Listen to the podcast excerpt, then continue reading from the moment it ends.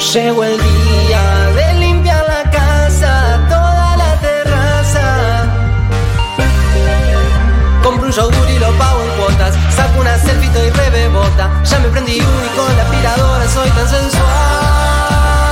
1990, 1990, 1990, 1900.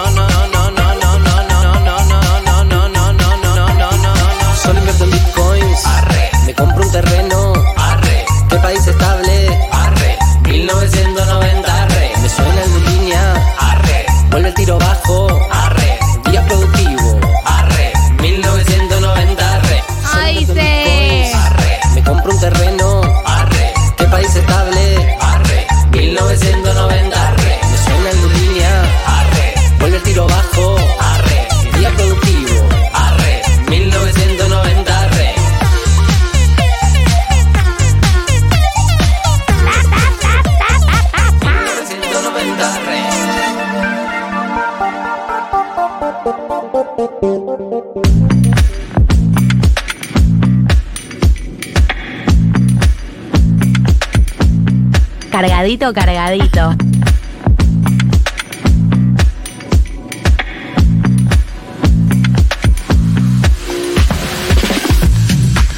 Hola amigos, buenas tardes. ¿Cómo andan? ¿Cómo estamos? Bienvenidos a 1990. Eh, bienvenido Becha, bienvenido Marto, bienvenida Juli Piasek que está filmando una story, bienvenida Flor. Hola. Todo rotas. ¿Cómo andan? Bienvenidos. Bien, ¿cómo estás vos? Pues, ¿Te has hablando justo, eh, tengo la voz bastante tomada, ¿no es cierto? Todo, tengo la voz tomada todavía. Eh, medio nasal. ¿Te pasa eso de que te eh, pasa cuando estás medio tapada la nariz y tal? Que haces radio y hablas mucho, que de repente estás hablando y tenés que frenar porque te ahogaste, porque no te dio el aire, digamos, porque estaba tapada las vías Eh, no, no, estoy, ahora estoy en situación, tengo gallos, eh, tengo un gallinero, básicamente. Está bien. Esa, eh, No esperaba menos. voy a toser de vez en cuando, feo. ¿Trajiste el certificado laboral que te pedí eh, Eh, por lo de la semana pasada? Tengo un problema que tiene el apellido de mi padre. ¿Cómo? Claro, porque mi viejo es médico. Ah. Él, él me Ah. hacía los certificados toda la vida. Nunca tuve Sin problemas. actividad física. Cantidades sin actividad física en la secundaria. Eh, El- el no, coso. no tanto por la. eh, no, era No, más no por ir a la facultad. Era más por ir a clase. Ah, ese es tu celular, Ok. no es Sí. el de la radio. Eh, si tienen el celular de la radio, me lo pasan, así veo que dicen los oyentes, que ahí no hay nada. en sus casas manden celulares. ¿Sabes lo que me interesa? Eh, que hace interesa? mucho no pregunto. Eh, oyentes nuevos. Eh, Ah, total. Hacer censo de oyentes nuevos. Gente que se incorporó en el último tiempo al programa. Vamos a abrir una, una ventana, últimos dos meses, dos, tres meses, como para dar un, un changüí. Bueno, en el cumpleaños había gente nueva. Muy nueva, sí. De hecho, vinieron. Por eso, en el cumpleaños a o vivo, eh, hubo gente que estaba escuchando Sin, por con- primera vez. sin consentimiento, igual. Es cierto. Claro, es cierto, me traídos. habían engañado. eh, Sí. medio, media sorpresa. Medio despedida soltera cuando le tapan los ojos y aparecen. Te Ay, pero yo no mentira. quería ver semejante cuerpo. Sí, Decís, bueno, exacto. Amiga. Eh, bueno, nada, ¿cómo están? ¿Cómo estamos? Eh, yo estoy muy bien, estoy muy contenta de estar haciendo este programa, la verdad, eh, muy feliz. Eh, estoy charleta, les decía. eh, estoy charleta. Estoy charlita Que a ella. veces llego con últimos cartuchos alzados, uno llega golpeado, no sé, Eh. saliste, o no saliste, pero estás golpeado igual por la vida. Y hoy no, hoy estoy, estoy con ganas de charlar, de, cual- de ca- casi, casi cualquier tema. Casi cualquier ¿Puedo tema. preguntar algo? Mm, Sí. Eh, por porque, no, porque nosotros eh, nos vemos una vez por semana, pero esta semana hubo temperaturas muy altas. Oh. Sí, claro. Y vieron que to- todo ahora, ahora se puso de moda hablar de cambio climático. Ahora todos Ah, creen en el cambio climático. Acá hubo un programa de jóvenes por el clima, ¿eh? Antes de que nadie hablara. an- eh, Antes Mira. de que fueran jóvenes. Eh, cuando ¿cómo- eran jóvenes. ¿Cómo se llevan con la idea de que, eh, bueno, claramente se va a ir toda la mierda? Eh, bueno, lo hablaba el otro día En el eh, Big de total, con Chuchu Bonelli. Que es que mm, antes eh, yo pensaba que nosotros no íbamos a llegar a ver el colapso total, como que bueno, era por ahí la generación de nuestros hijos. Y ni siquiera sabía si ellos, como que me parecía algo mucho más lejano y ahora pienso que por lo menos lo que tiene que ver con eh, la caída de la calidad de vida en general, dícese veranos Sí. con olas de calor inviables, incendios, sequías que te afectan más de lo que te afectaban originalmente la sequía. Eh, todos esos fenómenos me parece que los... Incluso pienso, ya ahora entrando en el terreno absoluto del hablemos sin saber, eh, catástrofes eh, climáticas, catástrofes humanitarias vinculadas con fenómenos climáticos, que ya vimos algunas, bueno, porque los incendios le trajeron a muchas personas problemas de ese estilo, pero digo, creo que empiezo a pensar que sí lo vamos a ver, o que sí vamos a ver el comienzo Sí, de todo eso. O que de hecho lo estamos viviendo un poco, ¿no? Sí. Porque me parece que a, a mí me pasaba que siento que tenía como eh, medio idealizado el fin del mundo. ¿Cómo, como, cómo se idealiza el fin del mundo? O sea, Eh. Pará, pará. tipo- Era con Tom Yo, Cruise. eh, claro, Era tipo Dune. Aparecía Tom Cruise y te decía, muchacha, súbete a mi camioneta, vamos a frenar el fin del mundo. Y te decís, y, le- y te dice, si este es el fin del mundo, ¿por qué no nos pegamos la garchada en nuestras vidas? Y, y sí. No se entendió la metáfora. Igual tiene que ser ATP la película, me parece. No, y entonces ves solo el momento en Claro. el que la cámara, la cámara se unen los cuerpos y la cámara se va para arriba. Exacto. Y, mientras eso. el cielo cayendo. Eh, no, tenía idealizado el fin del mundo como una cosa como, como que acontecía toda en un momento, ¿viste? Que decís, bueno, Claro, no tal fecha, No 2012. progresivo. No progresivo. Y no este nivel de padecimiento casi, casi, casi que nos, nos implica normalizarlo, ¿entendés? Como que... Bueno, ya está. Sí, hace en- tres años que hace 40 grados en verano y para nadie eso es eh, nada. ¿Entendés? Como, Sí, ah, en- bueno, y, cu- y cuando llega a 50, ahí, ahí nos vamos a poner las Ah, pilas, ahí vamos a. Eh, yo estuve pensando mucho que vieron que es la peor sequía de toda la historia la que tenemos en la Argentina, que tuvimos este, Boludo, este verano. ¿Se ese acuerdan que concepto, ¿qué significa? O sea, en 2018 se decía literalmente lo mismo? La peor sequía de la Argentina. Y no fue hace tanto. Claro. Fue hace cinco años. O sea, nuestra historia con el Fondo Monetario moderna está bastante cegada y Es como que vos vas al Fondo Monetario y le decís, che, estamos teniendo la peor sequía de toda nuestra existencia. Y te dice, che, pero boludo, me dijiste lo mismo en la negociación del 2018. Bueno, un año hay ya fue la peor. patrones. Y es como, bueno, no sé, pero ahora es peor. ¿Qué quiere que haga? es peor que la peor. No anda a terapia, dice el FMI. Sí, sí. Ecoansiedad. Eh, vas al FMI y le decís, tengo ecoansiedad, FMI. A mí qué me loco. Y esa sequía, la peor de la historia, está acá entre nosotros. Me mata el concepto. Me mata el concepto de ecoansiedad. Eh, No, no luce serio como yo debería. Tampoco, yo tampoco. Para mí lo eco le arruina, ¿eh? porque eco, eco me suena como a una canción de pop. Eco ansiedad. Sí, es gracioso que exista el término ecoansiedad, en plan, suena medio en joda. Entiendo a qué refiere, eh, que refiere a todo esto de lo que estamos hablando, que es, entiendo que refiere esto a la, a la ansiedad que te da sentir que se viene el fin del mundo y nadie está haciendo nada, Exacto. y la gente no cambia sus hábitos, y etcétera. Sí. Pero eh, es algo tan existencial, eh, porque digo, que- creo que la ecoansiedad es una, si tenés ecoansiedad, si, si vos sos una persona, primero si hay alguien con ecoansiedad me gustaría escuchar una no, voz. pero, pero vos estás pidiendo un diagnóstico. ¿Vos Estoy pidiendo estás a pidiendo que- traelo aval? Estoy pidiendo que si alguien se autopercibe como ecoansioso, eh, se manifieste. Galia, no seas- en su video de Instagram. Pará, pero no estoy diciendo a alguien que dice, che, me diagnostiqueó la, la psiquiatra, estoy medicado por ecoansiedad. Estoy diciendo a alguien que eh, se siente familiarizado con el término porque vivió algo de eso. Debe haber mucha gente acá muy Boluda. comprometida que le da. Para mí, cuanto más lees sobre ambientalismo y más lees sobre fenómenos Bueno. vinculados, más cerca estás de tener ecoansiedad, porque cuanto más eh, Obvio. lees, pe- peor te pones, porque decís, ah, esto es muy grave y a nadie le importa. El tema ahí, perdón, y me voy a poner revista sudestada, pero digamos la verdad. Acabas de decir, más lees sobre el tema. Imagínate vivirlo. Como que hay una cosa medio de eh, intelectualoide, decir, ay, el mundo, ay, leí a Marx y entendí las desigualdades del mundo y decir, tipo, sí, amigo, pero pará, eh, hay que organizarse o, digo, tampoco ¿no? Como que resulta ser una, un diagnóstico súper individual de decir, che, yo sé lo que le está pasando al mundo y me dio ansiedad. Bueno, gordo, sí. Eh, pasan no. cosas Sí, muy sí. horribles. Vieron el Vamos a organizarnos. No, lo Los yo- migrantes de África. o sea, claro, claro, como. No, eso digo, más allá de, de- de venir, como decís, vamos a organizarnos como salida, creo que si tenés ecoansiedad, no, no sé, no, no conozco a nadie que me diga, che, tengo ecoansiedad, no escuché a alguien en primera persona decirlo, pero si la tenés, creo que debe estar vincula- vinculada a una angustia muy existencial, porque Sí. hay muchas, eh, hay muchos fenómenos que están pasando actualmente, además del fenómeno eh, Ambiental, claro. ambiental, que te, que te pueden generar la sensación de decir, che, se va toda la mierda y nadie hace nada. Puede ser desde la pobreza, puede ser desde la desigualdad en el mundo, literalmente el rol de Argentina versus eh, el, digo, como que hay muchas cosas a nivel macro que nos exceden y nos pueden dar ansiedad. Es raro, es raro ubicarlo como en un solo problema. Sí, sí. Como que, tipo, como que el cambio climático te genera esto. Mira, no, bueno, capaz que es más amplio. Bueno, eso digo, que, que, que evidentemente esa persona que tiene una angustia tan existencial eh, está en contacto con algo mucho más profundo que no tiene que ver solo con lo ambiental, sino con. Subió dos grados la temperatura del mar. Encontrarse ¿entendés? con el fin del mundo Total. y con el fin de las cosas como las, las conocías, encontrarse con el fin de la vida, como eh, no, no saber qué depara el futuro. Todas esas sensaciones tienen que ver para mí eh, con una angustia que, que es mucho más amplia. ¿Está disponible el capítulo que hablamos sobre salud mental en Spotify? Por Para que la gente le vaya a escuchar también, que me parece que dialoga un poco con esto, ¿no? Está buenísimo el capítulo, lo volví a escuchar. eh, La rompimos. una semanita complicada. Me escuché a mí misma.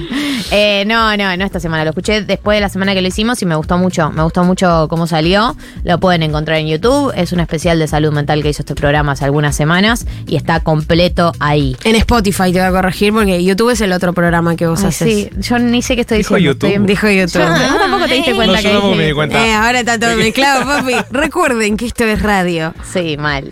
Me encanta que sea radio, la verdad, igual. Me pone. eh, últimamente, cuando vuelvo a la radio. Es al tu lugar seguro. Me siento full de Dios, Patria y Familia, pero en plan radio, tipo. Qué bien que se siente la conversación, sin cámara, sin presiones del rating. Eh. La semana pasada, eh, las que invitamos Sí. estaban mega montadas. Ay, no. sí, y sí, no fue, las tri- pudimos- fue tristísimo. No, más Valentina que Vera. Valentina verdad, vino Valentina pensando vino- que era con cámaras y Vera vino. La amo. Y llegó y fue como, ah, no hay cámara. Y fue como, ay, perdón, no. Te la debemos esa. No, pero el otro día veía el recorte de Julia Mengolini que subió ella a su perfil, eh, que es un recorte de la entrevista de Caja Negra. Ajá. Eh, una parte que ella la recorta y la sube sola, que que ella habla de por qué Futurock no tiene cámaras eh, y hace como una especie de declaración de principios sobre el tema.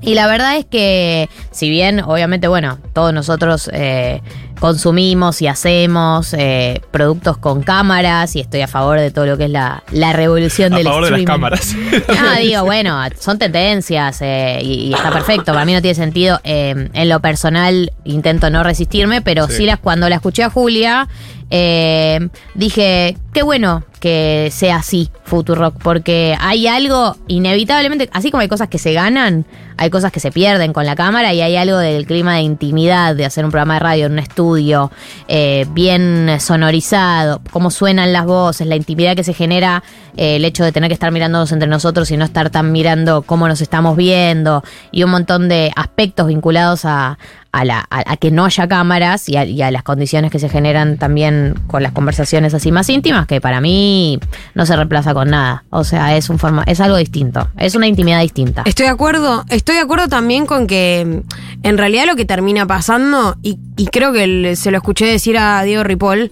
que es que eh, se convierte medio en una precarización de la, del labor, eh, ¿no? Como oculta, porque implica, che, tenés que ser conductor y además eh, mirar a cámara, tener, no es lo mismo. No, es lo mismo estar en la radio y ver que, bueno, la operadora te está diciendo algo y vos le haces señas mientras estás hablando lo que fuese, y eso no lo podés hacer en la cámara. Sí. Eh, después, bueno, nada, cuánto podemos incidir también en que la cámara capte eso y no sea una desprolijidad o bueno, no sé. Hay de todo. Guión. Yo creo que se va a ir profesionalizando el streaming también en términos técnicos, digamos. Creo que eh, como es muy barato hacer streaming, también por eso muchos se abrieron muchos canales de streaming. Es mucho más barato que hacer una radio eh, con el estudio clásico, con la sonorización clásica, con la Ah. técnica clásica. O muchos canales de streaming. O que la bueno, que la televisión ni te digo, muchos canales de streaming con eh, un- una serie de micrófonos ni siquiera tan sofisticados y cámaras tampoco tan sofisticadas, porque son mucho la camarita, la Logitech, eh, digamos, de, eh, chiquita, que no es algo tan caro, se lanzan eh, y falta todavía un salto de calidad en términos de cómo se escucha, cómo se, cómo se ve, todo, en todos los sentidos. Pero bueno. Para mí se va a ir profesionalizando a medida que pasa el tiempo porque ahora estamos, bueno, full eh, transitando el boom de todo y todos creen que con dos cámaras y dos micrófonos se lanzan y de hecho lo hacen efectivamente, pero para mí falta un salto de calidad con respecto a cómo se escucha y cómo se ve a las Y dos está el cosas. temita de la precarización también. En la No, tele, por eso. los programas tienen cientos de personas, no solo camarógrafos, sino gente que está viendo y te dice cuándo cortar, cuándo Sí, no. sí. Y hay gente que uno cuando está Hay dos caminos eh, que yo no, estoy tan eh, de acuerdo con, con Galia en el que el salto técnico va a llegar ni va a revolucionar la profesionalización de esto. Va a hacer no dije lo que revolucionar, es. ¿eh? Solo no, dije no. que falta un salto técnico, sí. Para mí no va a llegar, pero porque eso implica más costo y es, no es rentable. O sea, no es rentable. Ahora no es rentable porque hay mucho canal de streaming para la cantidad de público que hay. Como que hay. Claro, lo vos mismo que estás pasó en, con la- los en la, podcasts. claro, Lo mismo la pasó con los competencia podcasts. gana el mejor. Eh, eh, claro, Y bueno, está- Sí. hoy y hay sí. una sobreoferta de canales de streaming para el poco público que ha migrado efectivamente a YouTube a decir, che, cambio mi hábito de consumo de escuchar la radio como la escuchaba de fondo, a que eso pase con YouTube. No hay todavía una migración que vos digas, che, eh, hay una Sí. masa de gente que amerite. Pasó con los podcasts también, que eh, hubo un, en un momento un pico de producción de podcasts y que no- ni en pedo tenía una correlación con la cantidad de gente que escucha podcasts. Claro. Y de hecho ese pico pinchó y muchas plataformas que estaban poniendo guita en podcast eh, dejaron de poner. Es la fantasía no- de que el on demand eh, genera su propia audiencia, ¿no? Sí. Un poco. Eh, Para mí, yo, eh, pero igual ahora entramos obviamente en el terreno mucho más del, de la opinión. Sí, obvio. Yo apuesto, no sé si va a ser el streaming como lo conocemos ahora o qué, pero sí apuesto a una a, a formar parte de un cambio cultural real de hábitos, de que no sé, de que la gente tenga YouTube de fondo como tenía una época, radio de fondo, pero para eso, para empezar, eh, tenés que pagar YouTube Premium. Eh, es una boludez, pero no es menor porque si tenés YouTube de fondo, pero abrís WhatsApp y se te corta, no funciona de la misma manera que funcionaba. En cambio, con YouTube Premium, ya le estoy haciendo publicidad, Sí. pero no, pero eh, es algo Bueno, chiquito. pero Es lo aparece- mismo que cuando la gente empezó Igual, a pagar Netflix. ¿Ustedes digo. ven tele? No. Yo sí. ¿Sí? Sí, pero eh, conceptualmente igual la veo en una plataforma porque es eh, la mm, de Flow, voy a decirlo. Ah, bien. sos amiga de Manieto. ¿Le haces Soy amiga de? Mañana. Mira. Eh, no, pero eh, incluso en ese sentido, ¿no? De, bueno, tener que pagar YouTube Premium, terminás eh, derivando el contenido, a la, a, eh, la distribución del contenido a una plataforma que no tenés ni idea qué criterio, línea editorial tiene. No. Entonces, todo es tan un montón de No, y el información. algoritmo de YouTube es cada vez más, Bueno, olvídate. más restrictivo. Sí, sí, en cualquier momento el 50% de la población va a ser terraplanista. Sí, nada. No, y posta que eh, si decís determinadas palabras te bajan en la exposición en el algoritmo, si hablas de determinados temas también, como que hay toda una serie de restricciones de YouTube que recién estamos, no sé, yo recién estoy aprendiendo, hay mucha gente que lo tiene mucho más estudiado, la gente que estaba en Twitch de antes Mm. ya conocía cómo funcionaba. Pero bueno, eh, hay varias ventanas abiertas. Perdón, Apareció sí, sí. gente... Charletas. Te dije que estaba Eh, charleta. Ella tenía razón. Apareció gente que tiene ecoansiedad. Eh, Uh. yo lo que quiero saber, hay audios, bueno, lo que quiero saber es, a los gente, a los que mandaron mensajes, que ahora vamos a leerlos, es decime, decime cómo reconociste que tenías ecoansiedad. Porque una cosa es decir, che, me angustia el futuro del mundo, y otra- cosa es decir, tengo ecoansiedad. Señales claras, ¿qué te pasó? ¿Qué sentiste eh, que hizo que vos dijeras, che, me parece ¿Qué que acá síntoma? me falta claro, qué síntomas, eh, cómo se manifestó? Bien. Eso por un lado, 1140 66 000. Por otro lado, estaba abierta la puerta de oyentes nuevos, porque aparecieron, ni bien lo dije, aparecieron, aparecieron un par. Eh, Micaela, que dice que es la primera vez que está escuchando el programa. Eh, eh, o- Ah, no, no lo vi. En Instagram hay uno muy tierno, me dice Juli. Gente que se sumó en los últimos dos, tres meses al programa, o sea que se considera oyente o oyenta nuevo. 11 40 66 000. Abrimos esas dos puertas. Yo de, de mientras les cuento a los nuevos y a los no tan nuevos que hoy tenemos un programa, además de hablar de cualquier cosa que se, que se pase por la cabeza de estas tres personas, como venimos haciendo en estos 10 minutos. Hay un programa, eh, va a venir Juan Elman en un rato. eh, vamos a hacer Bukele, ¿no? Eso va a pasar. Al final no sé en qué quedamos. No sé en qué quedamos. Sí, sí. eh, la negociación fue rarísima. ¿Podemos Está, blanquearlo? Sí. sí. Eh, estábamos, después de jugar al fútbol, Claro. Ya ahí ya lo comiendo, perdieron. comiendo salame. Bueno, Insólito, pero era real. Sí. Y jugando boca de fondo. Ok. O sea, Galia yéndose a ver el partido, yo yéndome porque tenía Yo estaba yendo a ver a Boqué. tenía una cena y la conversación fue de. Bueno, ¿y de qué hablas, Juancito? Eh, Bukele, Bukele. Y bueno, ¿qué ¿Qué? estábamos estábamos eh, tanteando potenciales temas y eh, llegamos a la conclusión de que él nunca había hecho Bukele acá. Entiendo que mucha gente ya sabe y conoce el fenómeno Bukele. Yo no, la verdad que lo vi muy por arriba y con videitos que me topé en las redes. Total. Y siento que eh, escuchar a Juan Elman hablar de cualquier cosa eh, Siempre siempre, es bien. una versión mejor de lo que vos consumiste por tu cuenta. Así que bueno, la idea es que traiga el fenómeno Bukele eh, full, meternos de lleno en eso. Viene Vale Lois, amiga de la casa, Ah. actriz absoluta, referenta de la Argentina, eh, una persona que respetamos y queremos y que además es oyenta del programa. eh, y lo Qué ha sido- vergüenza me da cuando dicen esas cosas. Horrible. Sí, la primera vez fue muy fuerte. Qué cringe. Sí, sí, vos decís, ay, me arrepiento de todo lo que dije hasta el día de la fequia. Hace, hace cinco minutos dije una barbaridad. Me está jodiendo. ¿Qué barbaridad dijiste? No, no, mentira, pero digo como. Lo Eh, pienso así. Pero sí, sí, eh, eso oyenta, a mí me da cierta tranquilidad porque ya conoce las personalidades, conoce de qué va Bien. la cosa. Así que vale, Lois. Y vos, de hecho, vas a hacer eh, tu columna el día de la fecha, tu sección, vamos a decir. Vuelve House of Castas. Sí. Que un poco. eh, pare- eh, yo no sé qué tanto se cumple la veda electoral. Como soy nueva en los medios, como que no entiendo Ay, qué tanto. Ella que es joven. Ella- Pero hoy no yo- hay veda, arranca la no, semana que la semana que viene. Por eso, como sábado no podíamos hablar, se supone, de eh, candidatos, traje hoy el House of Castas, que va a ser un especial porque vamos a hacer una especie de juego. Voy a traer algunos datos de las historias, de las familias, de los principales candidatos a presidente, y ustedes van a tratar de adivinar de qué familia se trata.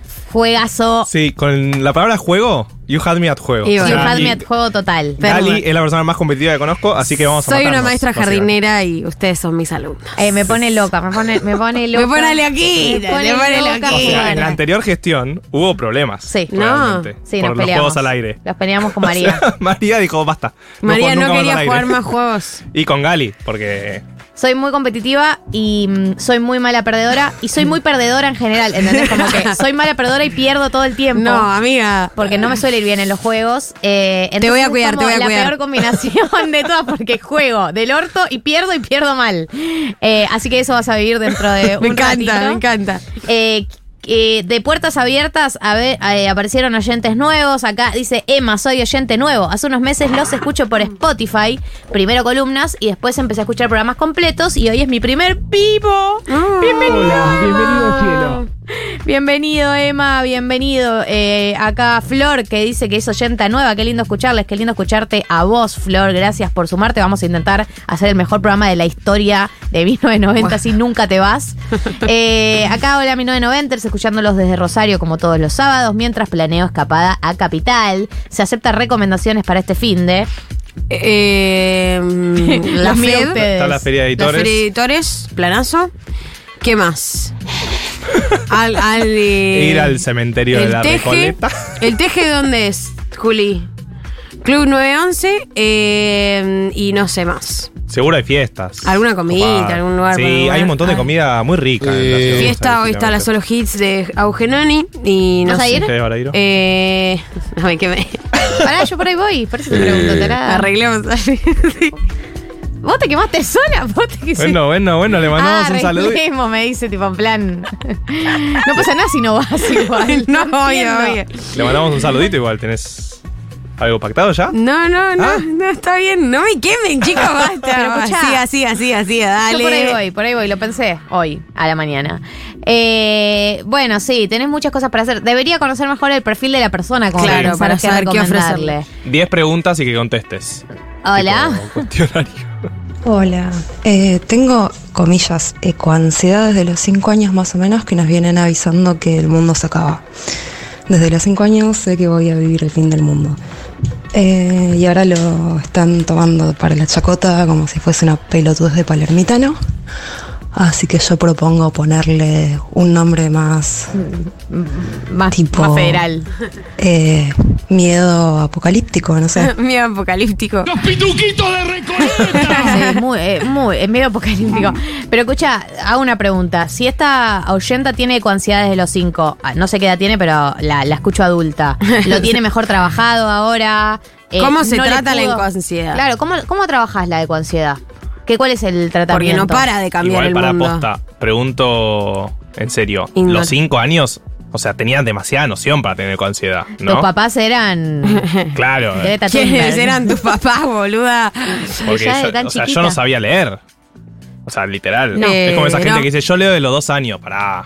Bueno, pero viste que lo adelantado. planteó como muy, muy, ex- o sea, muy, el mundo se va a acabar.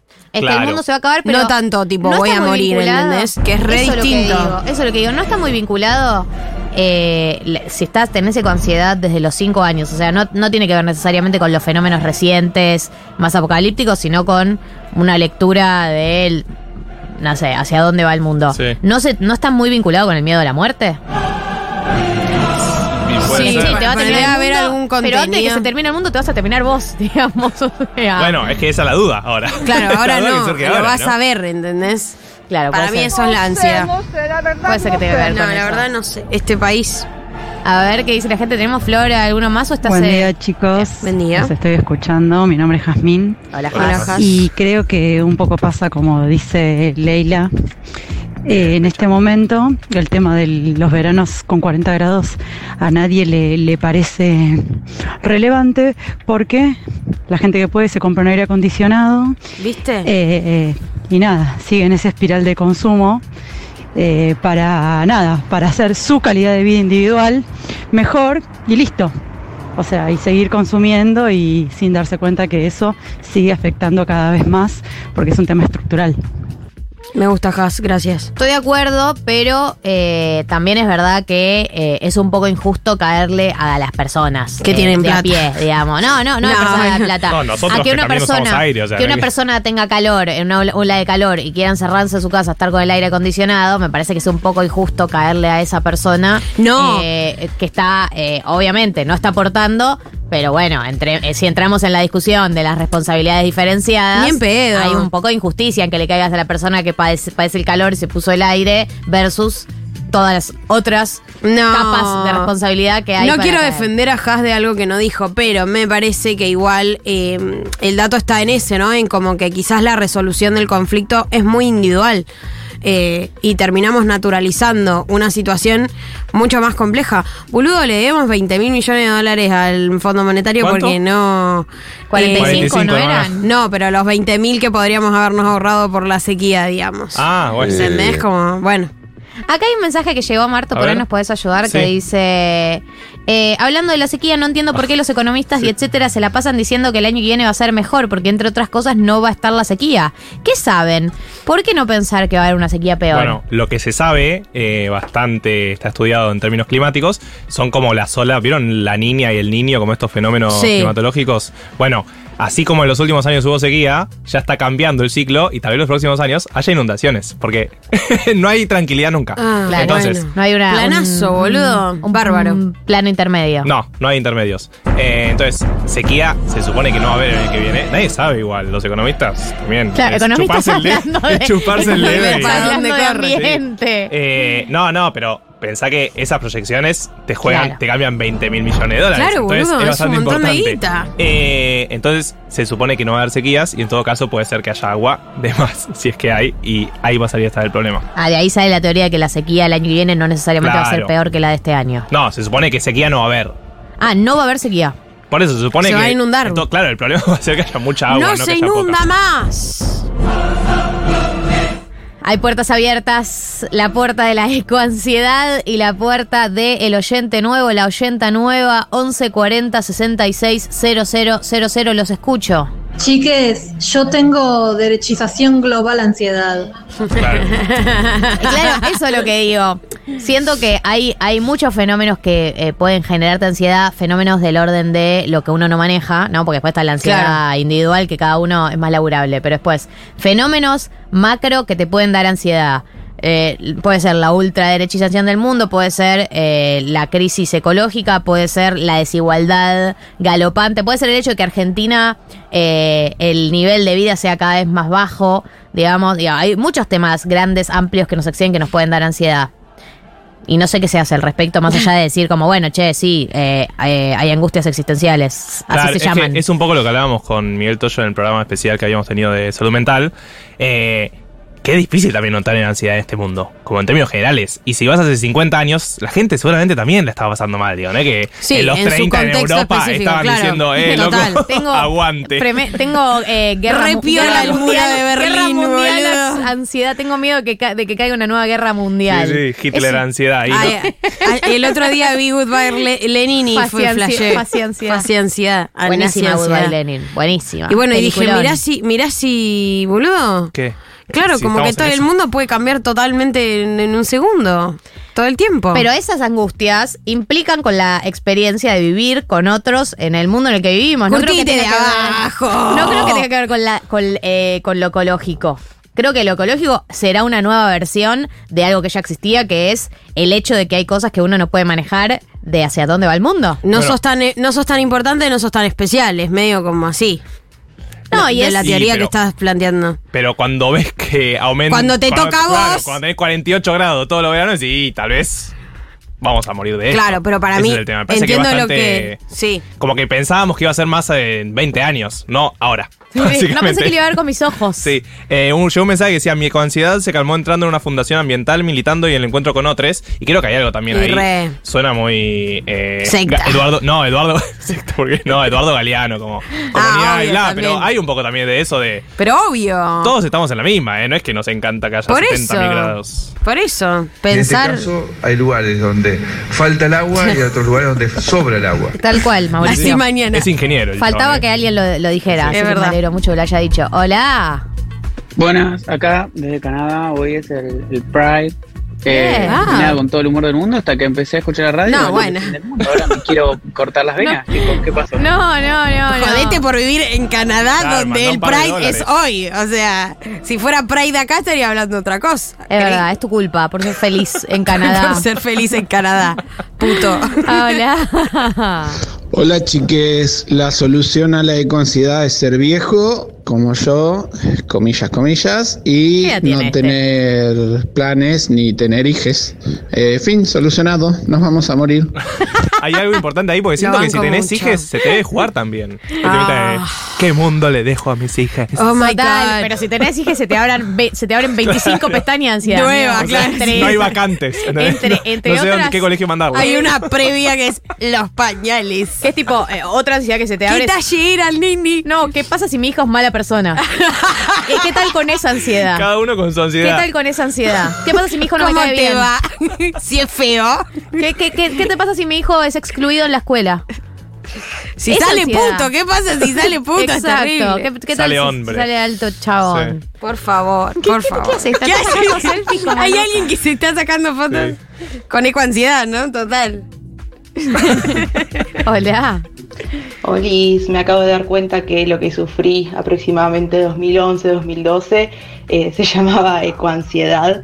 Eh, nada, debido a todas las películas de catástrofes naturales y todo Uh, lo que claro. se venía hablando, yo había noches que literalmente no dormía pensando en cuál era la mejor forma de morir, si No, un no. tsunami, incendio o La banco mucho. que Ahí tenés. la mitad y yo caía y Total. listo. adiós mundo. Mil formas de morir. Nada, Mil maneras de morir. saluditos. Fue un año complicado ese porque se venía lo de los mayas. ¿se Lo de los mayas Entonces fue terrible, 70.000 boludo. películas sí. diciendo fin del mundo, fin del ¿Cómo mundo, nos fin del quemaron la cabeza? Alta fake news. eh. Y pero porque no nos querían hacer pensar en la verdadera crisis cam- climática. Si ves destino final, Buenas, también te agarras ansiedad. Hola. Buenas, 1990. Eh, yo la verdad cre- me considero que tengo ecoansiedad. Eh, todavía me acuerdo cuando en la pandemia estaba eh, en verano, tenía las ventanas abiertas en mi casa, eh, estábamos con mi mamá en- encerrados. Tenías ventanas, Y qué bueno. ahora, el, este último verano que hubo, que duró hasta casi abril, eh, teníamos que estar con el aire y con, y con la ventana cerrada. Y yo digo, vamos a terminar todos siendo team invierno en algún momento porque va a ser la, la única época del año en la que el este clima va a estar agradable. Bienvenido. Él Le preocupa- descubrió la coincidencia porque somos todos team Le, invierno. le preocupaba que tenía que vender sus ideales. O sea, que tenía que pasar de Team Verano a Team Lo Invierno. quiero, lo quiero, lo quiero, Porque ahora claro. el team, el team Invierno va a ser 40 grados. Entonces Ahora como soy team invierno, obvio que tengo ansiedad. Eh, de hecho, lo pensaba el, el martes, miércoles, fueron los días que hicieron calor. Sí. Yo soy una fundamentalista del invierno, por supuesto, ya lo saben. La pasé re mal, boludo. Eh, no, pero hay algo que tiene el calor que es que de la mano del calor viene cierto optimismo para mí. Me levanté ese miércoles para ir a laburar y estaba musculosa y dije, siento que va a ser un buen día. O Como que hubo algo de ese clima que me hizo estar optimista y dije, ok, le concedo esto al team verano, solo esto. O sea, el fin del mundo por la crisis climática. Vamos a estar un poquito más felices por- porque hace calorcito, decís. Porque vas a decir, hoy, me, hoy me remerita. como el mundo, hoy está lindo, hoy me como Pero el vos mundo. no viste Dune. No, no, no. Bueno, está bien. Bueno. Todo con una película que sale todo mal siempre. Y siempre sale todo mal, obvio. Un mensaje más, un- una vez más, una vez más. Hola chicos, ¿cómo están? Eh, sí, a mí me pasa un poco como la primera oyenta, no sé si desde los 5 años, pero al menos desde los 9, tengo 24 hoy. ¿Cómo ubican la y fecha? tener conciencia como de que el mundo se va a acabar. Y no se estaba en la primaria y un poco nos hablaban de las especies en peligro de extinción, de la Oh. contaminación. Y todo eso te, obvio que te alarmaba y, y te influía. Y creo que se podría, hoy en día se podría llamar como tener ecoansiedad. Pero definitivamente hay que cambiarle el nombre. Claro, claro. está bien, no coincido. ayuda, no ayuda el nombre, no pero ayuda cuando el tenés nombre. No ayuda 9 el nombre, años es muy y te hippie. enterás Sí. que... No, es muy, es muy progre Es muy Palermo. progre de Palermo. Pero te enterás que tus abuelos te mueren también la pasan mal, pero es porque estás descubriendo el mundo, no porque tenés ansiedad. No, está bien, boludo, pero no está. No, eh, a mí me gustó la de los animalitos en peligro de extinción, porque no debería haber animales en peligro de extinción. Pero hubo toda la vida antes del calentamiento global también. Sí, Sí, pero sí. por culpa de que natural. nosotros los matamos, boludo. Tipo, por culpa de que, de que el hombre Los mata eh, eh, elefantes. Eh, Fueron meteoritos. Y pero no había gente para que le dé ansiedad eh, con los dinosaurios. No, desde que él. Uy, uy, uy, la que voy a decir. Ay, me va a tirar una polémica, ella lo sabe. Ya No, lo sabe. Desde que el mundo es mundo.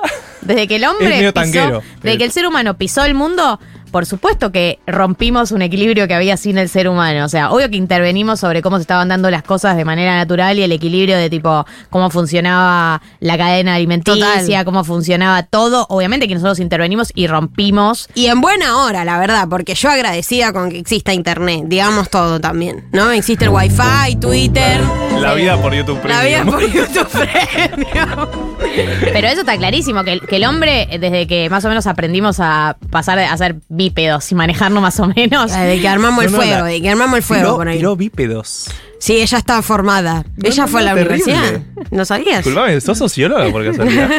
Que es obvio que desde que empezamos a intervenir, no, inter- no hay que in- empezamos a intervenir y dijimos, che, inte- eh, empezamos a intervenir, pero cuidemos un poco lo que estaba pasando en las antes. cavernas, ahí tipo, che, pará, pará, pará, nos estamos yendo al carajo. No tires Claro. esta pared porque se nos viene encima después. No, no.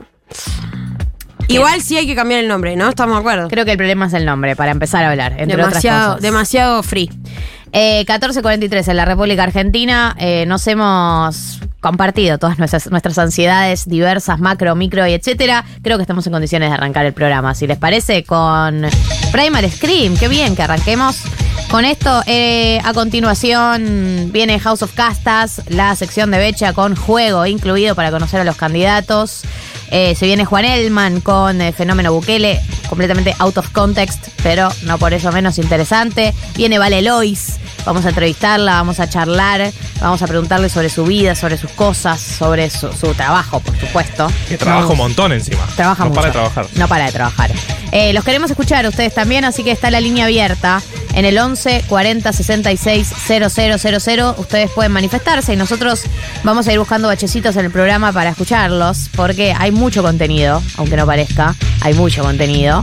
Eh, pero pueden manifestarse. Recuerden que pueden contar hace cuánto escuchan el programa, si son nuevos, y pueden contar si tienen ecoansiedad y si, se les ocurre un nombre nuevo para llamar a la ecoansiedad y no quedar como un, un palermitano promedio. Digamos, no quedar como yo.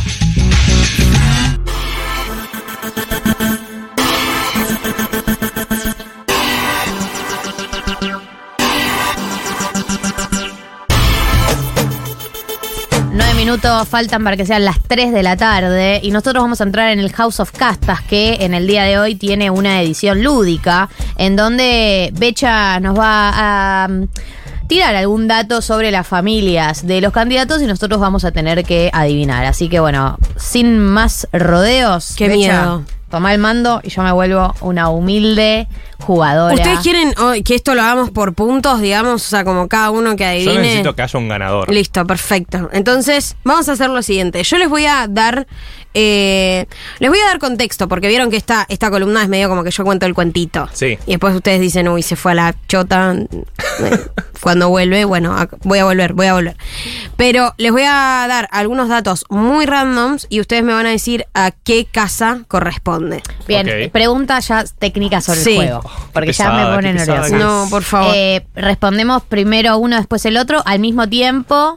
O vamos cambiando. Primero Marto, después yo y después yo y Marto, para que no se copie de mis respuestas, digo. Eh, ay, ay, ella ya quiere- ella que Yo creo que, que puedo, que ustedes me tienen que dejar contar la historia y después ustedes arriesgan. Ok. El primero que arriesga correctamente gana. Acerregamos Oh. los dos. Y o, o tenemos el mismo punto, o tenemos uno sí y el otro no, o ninguno. Claro. Pero Bueno. los dos tenemos la chance. Pero es como ¿Y tipo. la- ¿Y, las opciones? No, No es con opciones. no es con opciones. No, ok, es Candidatos- familia de un candidato. Familia un Candi- candidato. Estamos hablando de, candidat- de precandidatos a eh, presidentes de la Nación Argentina. Buenísimo juego, ya ¿Sí? me gustó. Bien. Vamos eh, a arrancar por eh, a ver quién elijo. Voy con esta historia. Voy con esta historia porque es buenísima, boludo. Ustedes saben que Bolivia y Perú tienen una historia de conflicto territorial tipo de larga data. ¿Por qué? Porque comparten territorio Amazonas y en ese territorio estaba difícil delimitar geográficamente qué territorio le pertenecía a cada país. Sí. En un momento de la historia argentina, eh, nuestro país, cuando gobernaba eh, Julio Roca, eh, fue elegido como un país moderador, digamos, ¿no? Árbitro de este conflicto bélico. Llegó Juan Elman y me da miedo que decir alguna cosa que no es, viste, No, no. el juicio. Eh, mm, Argentina es, eh, es elegido como árbitro y eh, el, el bisabuelo de nuestro candidato en ese momento fue el representante argentino, fue el ministro de Relaciones Exteriores elegido para llevar adelante esta negociación. ¿Qué pasa? Lo hizo mal. No. ¿Cómo puedes hacerlo mal? O igual? sea, eh, Sí, escribió un mal. documento, escribió un documento y Bolivia dijo, no, esto, se- esto está mal, esto no, no representa para nada eh, ni los factores ni los elementos Mm. del conflicto que yo estoy teniendo con, con Perú. Lo cual fue inaudito porque fue la primera instancia en la que Perú y Bolivia decidieron dejar de lado a cualquier intermediario y sentarse frente a frente y fue como se resolvió finalmente el conflicto por los límites geográficos de estos dos países. Estaba todo pensado en realidad. Increíble. Sí. O sea, vos decís, un fracasado, la verdad, un fracasado, el bisabuelo de nuestro candidato, pero al final no. Al final resultó bien. Fue ministro, su bisabuelo fue ministro de Relaciones Exteriores durante las presidencias de eh, Manuel Quintana y José Figueroa Alcorta. Eh, fue el creador del Partido Demócrata Progresista en 1914, también su bisabuelo. Eh, ¿Qué más les puedo contar Yo, de él? Cuando pueda tirar algo, decime, porque yo ya. ¿Ya estás? Y. Bueno, tiramos. 3, 2, 1. Horacio Rodríguez Larreta. Muy bien, sí, estamos hablando específicamente del bisabuelo eh, de Horacio Rodríguez Larreta, que tiene una familia eh, con mucha tradición en la diplomacia. Eh, son, bueno, nada.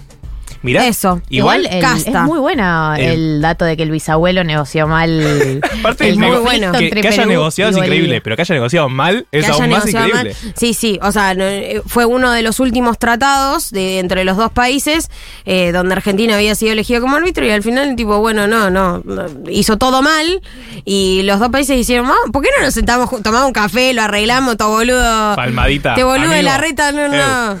Amigo, arreglémonos. Así es. Bueno, No un punto cada uno. No nos desconozcamos. Un punto cada uno. ¿Estamos bien? Bien. Bien. Bien, bueno, voy con la siguiente.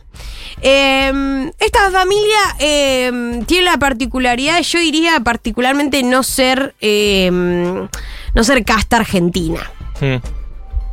Me está costando mucho porque si yo digo eh, de dónde vienen estas familias, ¿no? ¿Qué barcos se tomaron? Sí. Es como fácil, ¿no? Porque estamos hablando de apellidos que, bueno, uno Claro. podría ubicar básicamente en el mapa. Así que no voy a decir de dónde viene esta familia, pero sí lo importante es que sus- los padres del candidato, directamente los padres, llegan a la Argentina. No es que tiene una larga trayectoria de eh, arraigo nacional. Claro, no es que los bisabuelos llegaron. No, no, directamente sus padres son eh, migrantes. Ahora, eh, ¿qué pasa?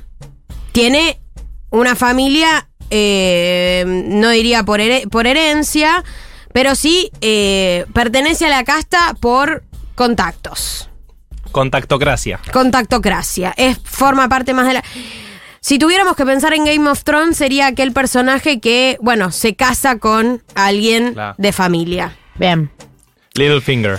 Eh, lo importante de su familia es que en el en, eh, de dónde vienen él, o sea, su, su verdadera casta, su Sí. verdadera sangre le tira al ladrillo, le tira, le tira al cemento, le tira a lo que es levantar paredes, porque toda su familia en el pueblo de donde nacieron se dedicaron a la construcción, son albaniles.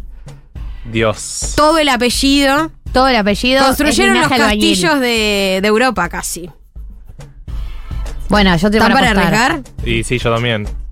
Uno, dos, Dos, tres. tres. Juan Grabois. Grabois. ¡No! ¿No? ¿En serio? Incorrecto, perdieron. Perdieron Y totalmente. Europa, Grabois. Obvio, grabó a total. Yo pensé lo mismo. Pero Sí, lo yo sabía flashearon. No, estamos hablando de Massa, Sergio Massa. No. El papá ¿De dónde de, viene? el papá de, Mar- de Massa nació en 1938 en Nicemi, Sicilia. Eh, Ah, no. El Tano. El, El bien- Tano Massa. Bien Tano. Hola, soy Sergio Massa. Claro que sí, Sergio. Lo, lo increíble es que vos, eh, que vas a Nicemi y Massa es un nombre, es un apellido conocido del Mazza. pueblo. Y de hecho, lo que dicen es que todos los Massas se dedicaron a la albañilería.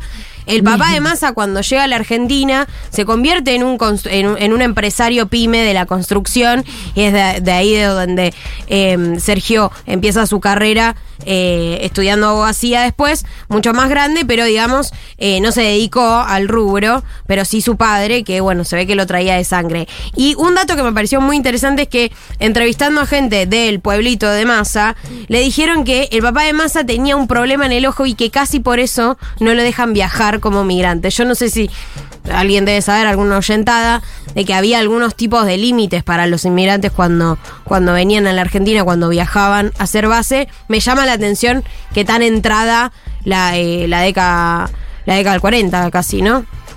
Bueno, Y no sé. ah, me imagino que había un poquito de discriminación. O sea, no Pero sé, ta- pero tanto, pensar. No había mucho thread. No, me, Sí. me imagino en la época de Sarmiento, boludo, pero tan temprano. No, ni idea. Eh, pero Bueno, la nos guerra- aparte la guerra. Por eso, claro, como para ¿Lo no vas a dejar traer. no traer a la gente a la lisiado, no guerra? sé. Nos hubiésemos quedado sin el eh, candidato de la unidad de Unión por la Patria. Otro multiverso. Por un, por un ojo, ¿eh? Parecido a Néstor. Y por un ojo. Y por un ojo. Eh, vamos a Siga adelante, yo no toqué nada, ¿eh? Claro que Perdón sí, que, tengo un, que tengo un catarro. Vamos eh, uno a uno, no, la, no arregl- Sí, no- la verdad, estoy muy triste con mi desempeño. Bien, vamos con la siguiente. La siguiente historia nace en Alemania, eh, una familia muy larga, muy, muy, muy larga. Eh, el se cómo, cómo digo esta porque la familia esta es muy grande entonces me cuesta eh, los vínculos filiares Hmm. nuestra nuestra persona eh, Sí, ya, no me, género. ya me ya me ya me- y sí ya me cagué me spoileé sola qué pelotuda bueno Solo vos lo sabes, nosotros no. no bueno, está Sí. bien. Eh, nuestro candidato es sobrino bisnieto de, eh, de la persona que les voy a contar la historia, que vino de eh, Alemania. Eh, y está bien que lo diga esto porque, ¿qué pasó? Fue prisionero de guerra alemán durante la guerra de Brasil. Ahí arranca la historia de esta familia. Eh, su. Su tío bis, no sé, Sí, bis- un su tío bistío, bistío, boludo, no sé cómo Su se bistío, dice. su bistío, claro que Su sí. bistío, así se dice.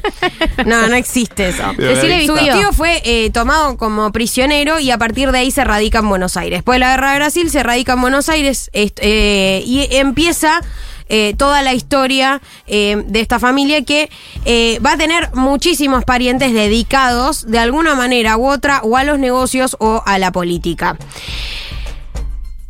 Llegó a ser intendente de la ciudad de Buenos Aires entre 1898 y 1902 durante ¿El- el vistío? el vistío, durante la segunda presidencia de Julio Argentino Roca. Y eh, en un momento se puso una empresa de birras con un amigo. Literalmente una fábrica de Sí. birras, de cervezas en esa época. Y Eh, así arrancó Antares. Así arrancó Antares. El próximo presidente. Y como no le funcionó tanto, o sea, se ve que no le gustaba mucho el rubro, después de la campaña del desierto, por supuesto, Roca repartió algunas, eh, algunas tierras, Sí. algunos, unos, Un- unos un terrenitos. par- Un par, de kilómetros. Y decidieron poner una casa de remates, que se va a convertir en la casa de remates más importante de la historia argentina, que de hecho al día de hoy no se sabe cuántas tierras eh, logró vender. Como el, eh, la in- inventaron las inmobiliarias, básicamente, porque vendían no solo tierras, sino también inmuebles. Qué Eh, difícil este dato. ¿eh? esa Estoy casa de remates hoy sigue existiendo, no como casa de remates, por supuesto, pero si quieren ir a pasear a la chica que dijo que necesitaba un- unos buenos... Bueno, no va a poder comprar nada en este lugar, claramente, porque... Carito, carito, pero eh, existe esta casa de remates que, bueno, fue una de las primeras, la primera, diría yo, que repartió todas las tierras de la Argentina. ¿De quién estamos hablando? ¿De la familia? Miriam ¿De quién Bregman. estamos Ah, hablando? agarré raro, ¿viste? Una candidata que eh, tiene un abuelo mi- vistío Un que se vino de Alemania y eh, que arrancó una fábrica de birra y después una, un sistema para rematar tierras. Yo ya tengo el mío. Pero no quiero que me copies porque vos no tenés el No, lo decimos al mismo tiempo, espera, cuenta. Sí, te pensás que soy boludo. ¿Estás pensando? Vamos. Hace 40 años te conozco. Bueno, dale, dale, dale, vamos. Uno, Uno, dos, tres. Grabois. Patricia Bullrich. Un punto para Marto porque es Patricia Bullrich. Efectivamente, eh, Patio. Bullrich es la casa de remates que Ah. inauguró su tío. Lo hubiese dicho. Eh, Hubiese dicho, así no se juega. Lo hubiese dicho. bueno, todo arrancó, la fábrica, esto es, este dato es maravilloso, la fábrica de birras que se puso el vestido de Patricia Bullrich arrancó en una casa que le alquilaban a las familias Cuénaga. O sea, todo está eh, involucrado Mirá. con todo. Eh, maravillosa, bueno, la, la historia de Patricia Bullrich es muy larga. Claramente, eh, más cercano es Esteban Bullrich, que es como bisnieto de este personaje que les traje. Pero bueno, estaba bueno hablar de Patio Bullrich, que mucha gente no sabe que realmente ahí se vendió, se vendieron todas las tierras que hoy son lo que se conoce como Barrio Norte y Palermo. De ahí, so- o sea, ellos manejaron a quién venderle esos primeros terrenos de la ciudad de Buenos Aires y de todo lo que fue también la Gran Pampa que, que bueno, que, que pertenecía a eh, los pueblos originarios de la Argentina. Estamos hablando de un nivel de patricios, ¿no? Otro Sí, nivel. otro nivel. Porque más a Es los yo- papás eran constructores en Italia, ¿entendés? Claro, pero dijo- papá. yo obviamente cuando pensaban Patricia, pensaban obviamente en las familias patricias, pero cuando dijo esto de que vino de Alemania y no sé qué, dije, bueno, esto no es tan patricio. Sí, Bullrich y alemán ahí. ¿Cómo que no, chicos? Sí. Bo-. Bolreg. Bueno, Flan, flan, flan, vamos con, flan. con el último. El último. El último, si les parece bien, ¿estamos bien de tiempo? Estamos bien de tiempo, bueno. Eh, Están jugando en el Manimal de Lois, no sé cómo vamos a hacer, pero estamos bien. estamos, pero a mí me dijeron que Sí, 10. sí. Sí, estás perfecto vos. Ah, no, no estaba bien. ¿Estoy bien lo que está haciendo? Estás perfecto, Listo, amiga, sigo, ya sigo. está. Ni, ni- ni te preocupes. La última, la última y terminamos. Esta historia es más reciente. La historia Sí. de esta casta es más reciente porque, ¿qué pasa? Cuando uno se dedica a la clandestinidad, las cosas quedan un poco más encerradas. Estamos hablando de una historia más reciente porque la familia de este candidato pertenece a la llamada resistencia peronista. Entonces estamos ubicados en los 60 para adelante. La- se miraron con las Eh, caras como que... que- Ya te gané, querida. Solamente que. Ay, Vas- Dios Vas mío. a tener que lidiar con la derrota. Uy, es terrible Vamos esto, a ver. Galia. Por ahí te es una CB la respuesta que viene y no respondes nada. En el golpe del 66, la familia de nuestro candidato eh, pasaría a ser importante, pasaría a ser una parte importante de la resistencia universitaria, ¿no? Eh, estamos hablando de que su padre fue uno Milei. de los fundadores. El padre, el candidato, fue uno de los fundadores de, eh, eh, de una organización estudiantil muy grande durante esa época, durante la época de la prescripción de, de Perón, y que después terminaría siendo parte de Guardia de Hierro, que es una organización que en el momento del debate militante durante la proscripción de Perón iba a tener una polémica muy zarpada con lo que es Montoneros, ¿no? En ese momento se estaba discutiendo mucho si eh, resistencia armada o resistencia intelectual. Bueno, la familia de nuestro candidato decidió eh, la ortodoxia, digamos, ¿no? La. mm, La resistencia armada. no, No. perdón, la La ortodoxia no. intelectual. La, la La otra. intelectual, claro. La intelectual. La de, la de los libros. La de los cuadros políticos. Bien. ¿Qué pasa? Eh, ahí es donde eh, conoce efectivamente a la madre de nuestro candidato eh, y muchos años después va a nacer nuestro candidato. Ya cuando esta historia de la proscripción y de la resistencia peronista había pasado. Eh, cuando Perón vuelve a la Argentina y termina falleciendo, se eh, desarma y muchos de esos dirigentes eh, y esos cuadros políticos van a pasar a formar parte luego de la recuperación de la democracia y con la pérdida del peronismo frente a Alfonsín de algo que muchos hoy les costaría decir que fue peronismo, pero que a los libros hay que abstenerse y fue peronismo. Y no quiero hablar de Menem porque si no ya es bastante obvia la respuesta. Ok. Así que, Uno, dos, Dos, tres. tres. Grabois. Juan Grabois. así es. espe- Yo, espe- la- mis últimas tres Muy difícil. Grabois. En alguna tenía que entrar. En alguna tenía que entrar. Eh, el resultado final fue 3 Ganó- a 2. ganó el PT este. Ganó el PT este, dijo Galia Moldavsky. No hay mucha información sobre la historia de la familia de Juan Grabois y esto es importante decirlo. Su padre fue el pajarito Grabois. Bueno, como les contaba, parte importante Sí. de la historia de la resistencia eh, porque fue parte del el Frente Estudiantil Nacional, que era un frente muy conocido. Gran apodo, Ahora- No, y me acuerdo que. ¿Eh? Gran lo- Pajarito, gran apodo. Me acuerdo que lo estudiamos, además, cuando hicimos el perfil de Juan Claro. Grabois, que lo pueden encontrar. Está en Spotify también ese perfil de hace un par de años, ¿no? Pero. Al fin y al cabo. Bueno, no hay mucha más agua bajo el puente de su familia eh, y efectivamente no se sabe mucho por qué terminó yendo a colegios eh, importantes de zona norte o de, de dónde sacó la plata la familia Grabois, más que una historia de... ¿Estás haciendo una acusación?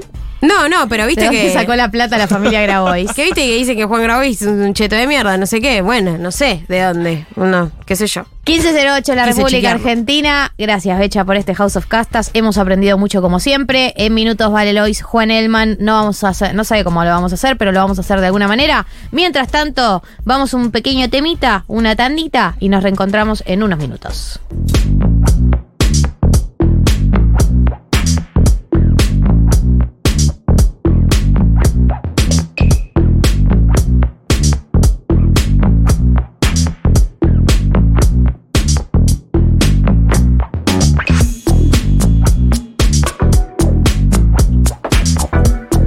Sí, entramos en eh, la absoluta mesaza que se armó en este programa. me Estamos, encanta. ahí estoy full mesaza. Eh, siento que además son cuatro ustedes. Yo soy la quinta. Ya yo soy Mirta, claramente. Ok. Eh, y tengo ganas ahora de empezar a, a tirarle a todos una como hace Pará, y Mirta. aparte es un poco tipo, siempre lleva un economista, ¿viste? Sí. un político, un Una intelectual, actriz, una actriz, actriz. influencer. Banco, banco. Bueno, bienvenidos. Vale Lois y Juan Elman. Ah. Crossover.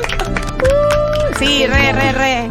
Quiero tirarle a cada uno. Cecilia Roseto en lo de, en lo de Mirta. Sí, sí. Sí, me encanta. Me encanta esta mensaje que se armó. Eh, vamos a encarar eh, la nota con Vale. Eh, vos, Juan, vas a formar parte de esta mesa, pero no, no, no encares Bukele de una. Pasa que no, eh, quedamos en que hacíamos al revés. Eh, vale Lois va a hablar del Salvador. Sí. Y yo voy a hablar de algunas cositas que estoy probando, unos estrenitos. Después ya les contaré, gestos, unas unos gestos a cámara. Eh, bueno, sí. Eh, va a ser mezcla de todo, pero. Bienvenida. Voy a, voy a encarar primero, Vale. No te sientas mal, ¿eh? Vos No, no, por sumate como si estuvieras Dale. acá desde el principio. Bienvenida, Vale. ¿Cómo estás? Hola, ¿cómo están? Remeraza. Bien. Trajo la remera de Traje, Kendall traje. Roy. pareció que estaba bien. Está muy bien. Sí. Está muy bien. El- Sí, viniste sí. con el dress code Sí, correcto. adecuado, total. ¿Cómo estás? ¿Qué, qué, qué hace- qué- qué haces los fines de semana vos? ¿Cómo te, te interrumpimos algo? Eh, eh, ¿Qué trabajo como una condenada. Claro. No, no, en realidad, eh, claro, hago teatro a la noche. Eh, en realidad las funciones de los sábados son tardes, a las 10 y cuarto, la función, pero ya tipo 6 de la tarde empiezo como a entrar en un... En un clima. Sí, en un clima. Eh, ¿Hay que entrar en clima siempre antes de hacer función o te puede pasar ya a esta altura de tu carrera que llegas medio tipo disociada a la, No, puedo, a la previa? puedo llegar disociada, de hecho, llego bastante. Ya está el Después de un asado, este, pero, eh, pero sí, o sea, no, no me puedo, o sea, la función está presente, ¿me entendés? Como que a veces yo salgo a las 7 de la tarde de casa y la gente está en joguineta o, y, y yo ya tengo el chip de, bueno, tener que salir a, a mostrarme. Eh, y es fuerte eso, porque, bueno, cuando vivís del teatro, como que todo el tiempo tus amigos festejan cumpleaños, la gente Claro. se va a hacer escapadas los fines de semana. Ay, claro. Y vos acá. Te agarra, el fo- te agarra el FOMO un poco. Tremendo. Cuando llego, mucha gente se está yendo de las fiestas. Este, hay algunos que ya están dormidos. Bueno, me pasa eso. Claro. Tengo como, ah, vengo en una continuidad tremenda con el teatro, entonces, bueno, tengo ese problema. Pero para, hoy Sí. concretamente Sí. me desperté, acompañé a mi hijo adolescente a hacerse una limpieza de cutis. Ah.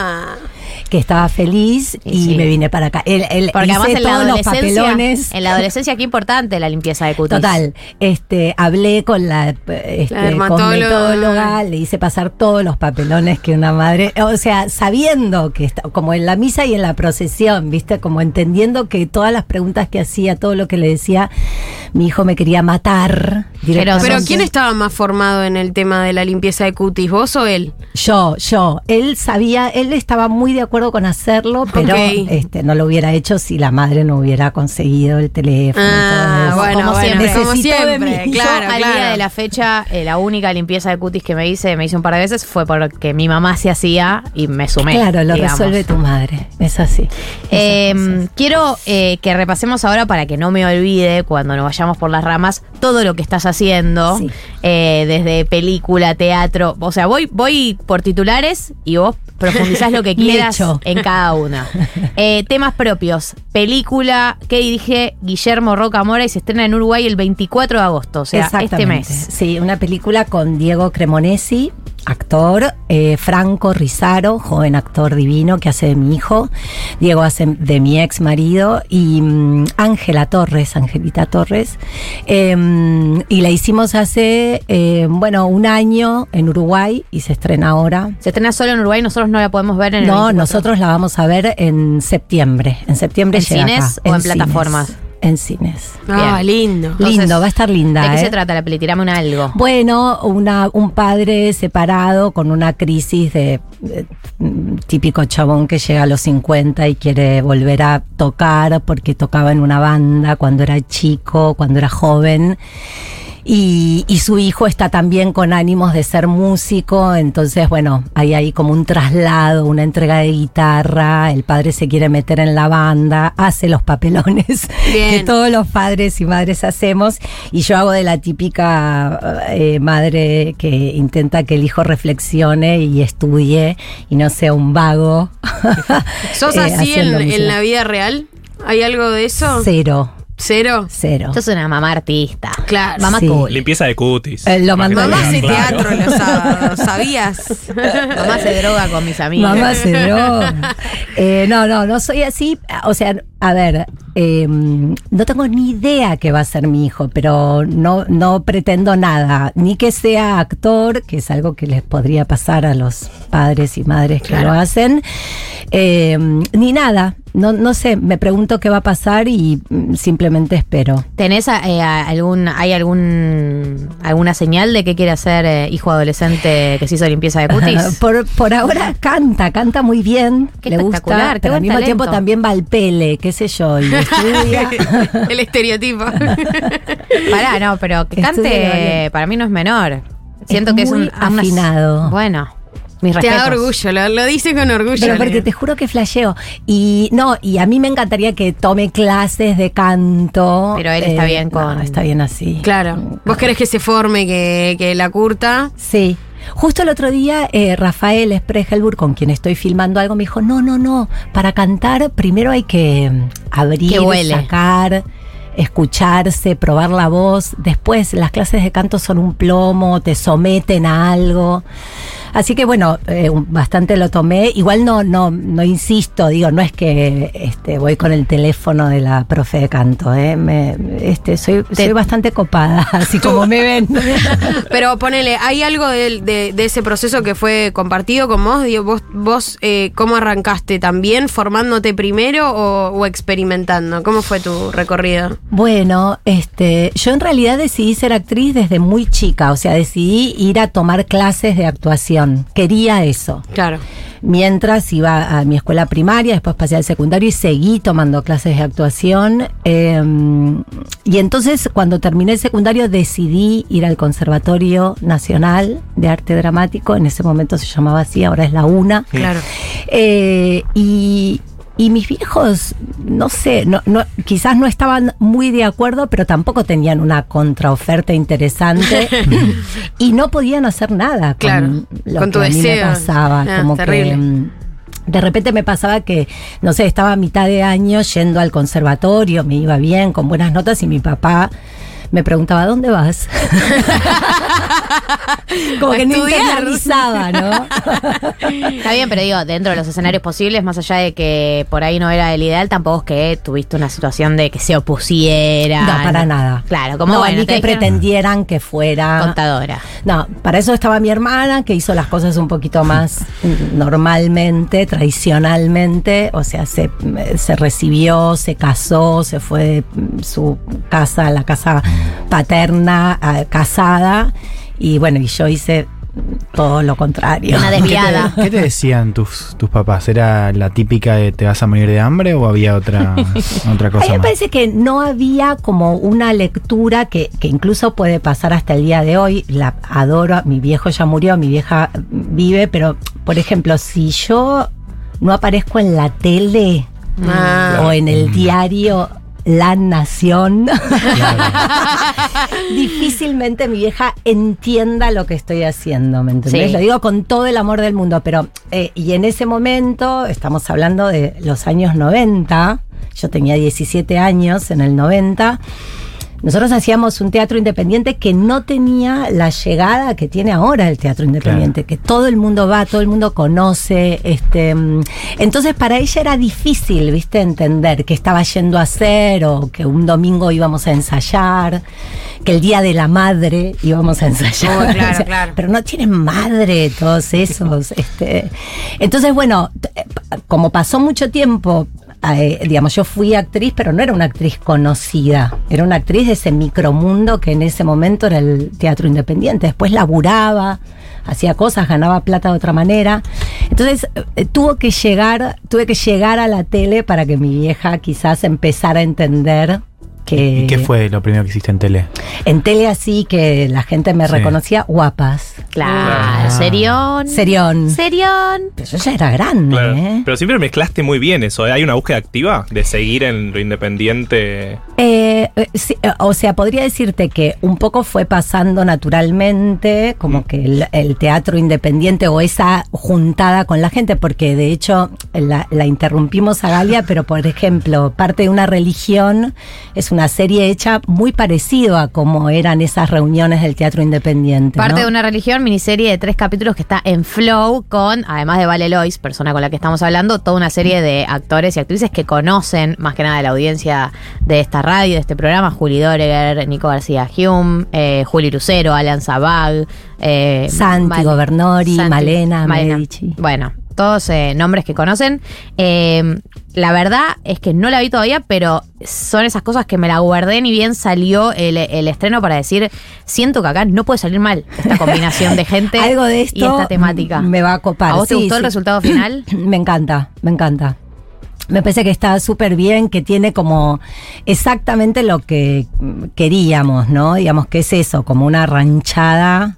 Me siento un poco pendevieja No, ranchada. ranchando, re acá Pero bueno, le estoy hablando acá. Hablale, hablale. Y eso, como unos amigos que la ven pasar, digamos, y, y se entrecruzan unas cosas y los diálogos están espectaculares. y Eso, el guion. Siento Sí. que el guion tiene mucho potencial ahí también, pues toda gente Está muy bien. está muy involucrada también en, en el escribir, digamos. Sí.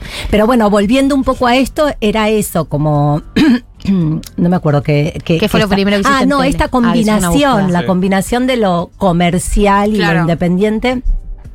Entonces, bueno, eso sigue todo el tiempo latente y yo no, no digo, che, ya hice un montón de cosas este, comerciales, entonces voy a ser un poco independiente, ni viceversa, digamos, todo se va como tejiendo y mezclando, ¿viste? Es como si, no sé, porque ya pasó mucho tiempo, pero digo, como si, si hiciera, si hicieran 15 años en los que las cosas van siendo así, un poco de una, Sí. un poco de la otra. Eh, y a mí me gusta eso, como me siento cómoda. Me siento mucho más cómoda en parte de una religión que este, grabando la telenovela, claro, del 13. Pero también le encuentro, encuentro ahí algo que yo puedo seguir buscando y trabajando. ¿no? Claro, Como eh, que hay, hay Siempre una- como un training, claro. eso, un training, una gimnasia, algo a lo que, viste que, digo, hay cosas que son límites para uno, este, lugares, pero hay algo en la tele y en esa forma de hacer que, que, a ver, la explico un poco, de repente tenés que hacer una escena, te juntás con la actriz, hola, ¿qué tal? ¿Cómo estás? Ta, ta, pasamos texto, línea. bueno, se graba, se hace, salvo que se haya caído un vaso, una taza de café, dicen, Queda. bueno, listo, queda. No, y que no sabes muchas veces en qué momento de la trama está esta escena. Puedes hacer una trama de 50 capítulos adelante y después hacer una de que sale mañana. Como hay algo de eso también El que primer me día este, pusiste la mano en el picaporte y el, a los tres meses abrís la puerta. Claro, Como- como que es eh, acción y es hacete esta escena, está pasando esto eh, en este momento y vos trasladate a ese momento de la Sí. serie. Es, es de la un novela. fogueo que a mí me gusta, como me, me genera algo. Pero no te llama la tele por el lugar en sí. Digo, No. No, estar en ah, plataformas justamente como ahora en Flow y. Sí, bueno, lo que, lo que pasó con Parte de una Religión es que se hizo totalmente independiente en tres días con poquísima guita. eh, y ahora llegó a Flow, o sea, la hicimos en plena pandemia, el primer año de pandemia. ¿Y De tiene, hecho, está marcada por eso? O sea, ¿se nota que fue hecha en el primer No. año de pandemia? Ah, muy No. bien. Muy Bien. loco, sí, no, no se nota. Estamos todos más jóvenes, un poquito más gorditos, porque en pandemia todos. Estábamos todos fularinas. Eh, sí, fularinas. eh, pero no, no tiene, no la atraviesa Claro. nada de la pandemia. Te- yo te quería preguntar eh, cómo es. Viste que como que, en, que en- que en- el arte y en el mundo de los artistas hay como cierto rechazo al, al mundo académico y al de los premios y al de los reconocimientos. Pero cuando llegan son como, bueno, está bien, ganó una estrellita. Eh, ¿cómo, cómo, cómo te atraviesa eso particularmente a vos? Porque bueno, tam- también eh, ganó el... eh, ay, se me fue el nombre. la, pero mujer puerca ganó los Sí. recontra señores premios. Unos premios. Estaba No, ganó un premio que se llama Teatros del Mundo, que es un premio lindo, que lo da Jorge Dubati, que tiene, es un teórico del- de la actuación. Y, y ganó eh, unipersonal de la década con. Además de la década. de la Es un década. montón. Con todos los Éramos varios. Para la mujer puerca la podemos ir a ver porque sé que es como medio estrella fugaz. Claro, aparece sí, y desaparece. Vuelve en septiembre. Ah, Pues Estoy a tiempo de sí, sacar. claro, sí, sí, estamos como, ya vendimos cuatro funciones y ahora volvemos a poner otras cuatro, así que la gente se puede meter yendo. en ¿Dónde, alternativa. dónde alternativa teatral? Sí, ese Es en ahora. ahora. Vayan a ver el unipersonal de la década. Por favor, vengan. Sí. Bien, entonces tenemos, voy por Wines. Eh, parte, ah, vos le hiciste una Ah, pregunta. los premios. Disculpa. Si querés, No, no, se la contesto. Si no, anda. Respondésela y yo, puertas para adentro, mi cerebro está piñado con lo que iba a seguir. Eh, no, yo cuando veo los premios me sorprendo a veces como, bueno, de los criterios, de lo que pasa. Viste que todos estamos en casa. No sé cómo se dice ahora. tuitear. opinando, Opinando. Exiar, exiar. a este, ¿cómo? Em, y después cuando te pasa, bueno, sí, es otro.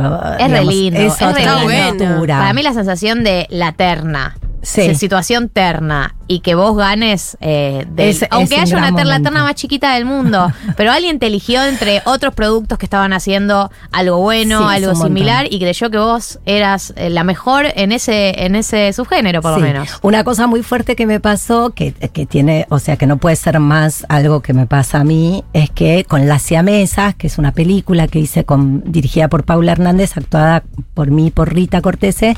Peliculón. Peliculón, lo dijo Leila, no lo dije yo, yo repetí nada más. Película. Eh, gané dos premios y estábamos en pandemia, entonces cuando los entregaron solo fuimos los ganadores. Oh. No tuve el momento. terrible, el claro. momento ¿no? El momento que filman las tres ahí. caras. Lo lamento muchísimo, es la historia de mi vida. Siempre un poquito menos de lo que debe ser.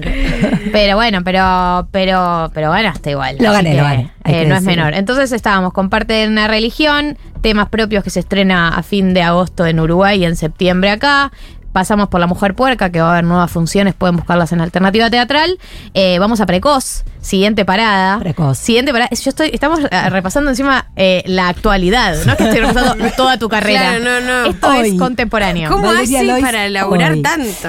Eh, precoz Eh, yo la vi y ¿Cuál era Marto también. No me acuerdo. Déjame pensar. La vimos eh, gestión Julieta Díaz. Muy bien. La vimos Rápido, gestión. Julieta Díaz. Y ahora tienen que volver Ahora a Qatar. con vos. A Qatar, este. Eh, este- Además, otra obra que está atravesada por la temática de la maternidad, algo de lo que decías con, con temas propios, Sí. es una, es una perspectiva muy particular, de un tipo de maternidad muy particular. Sí. Eh, pero eh, esta vez con Tommy Wicks, está basada en el libro de Ariana Harwicks, está en Santos, eh, 40-40, jueves y viernes 20 horas también. Eh, una maternidad, un tipo de maternidad o un vínculo con el hijo muy particular.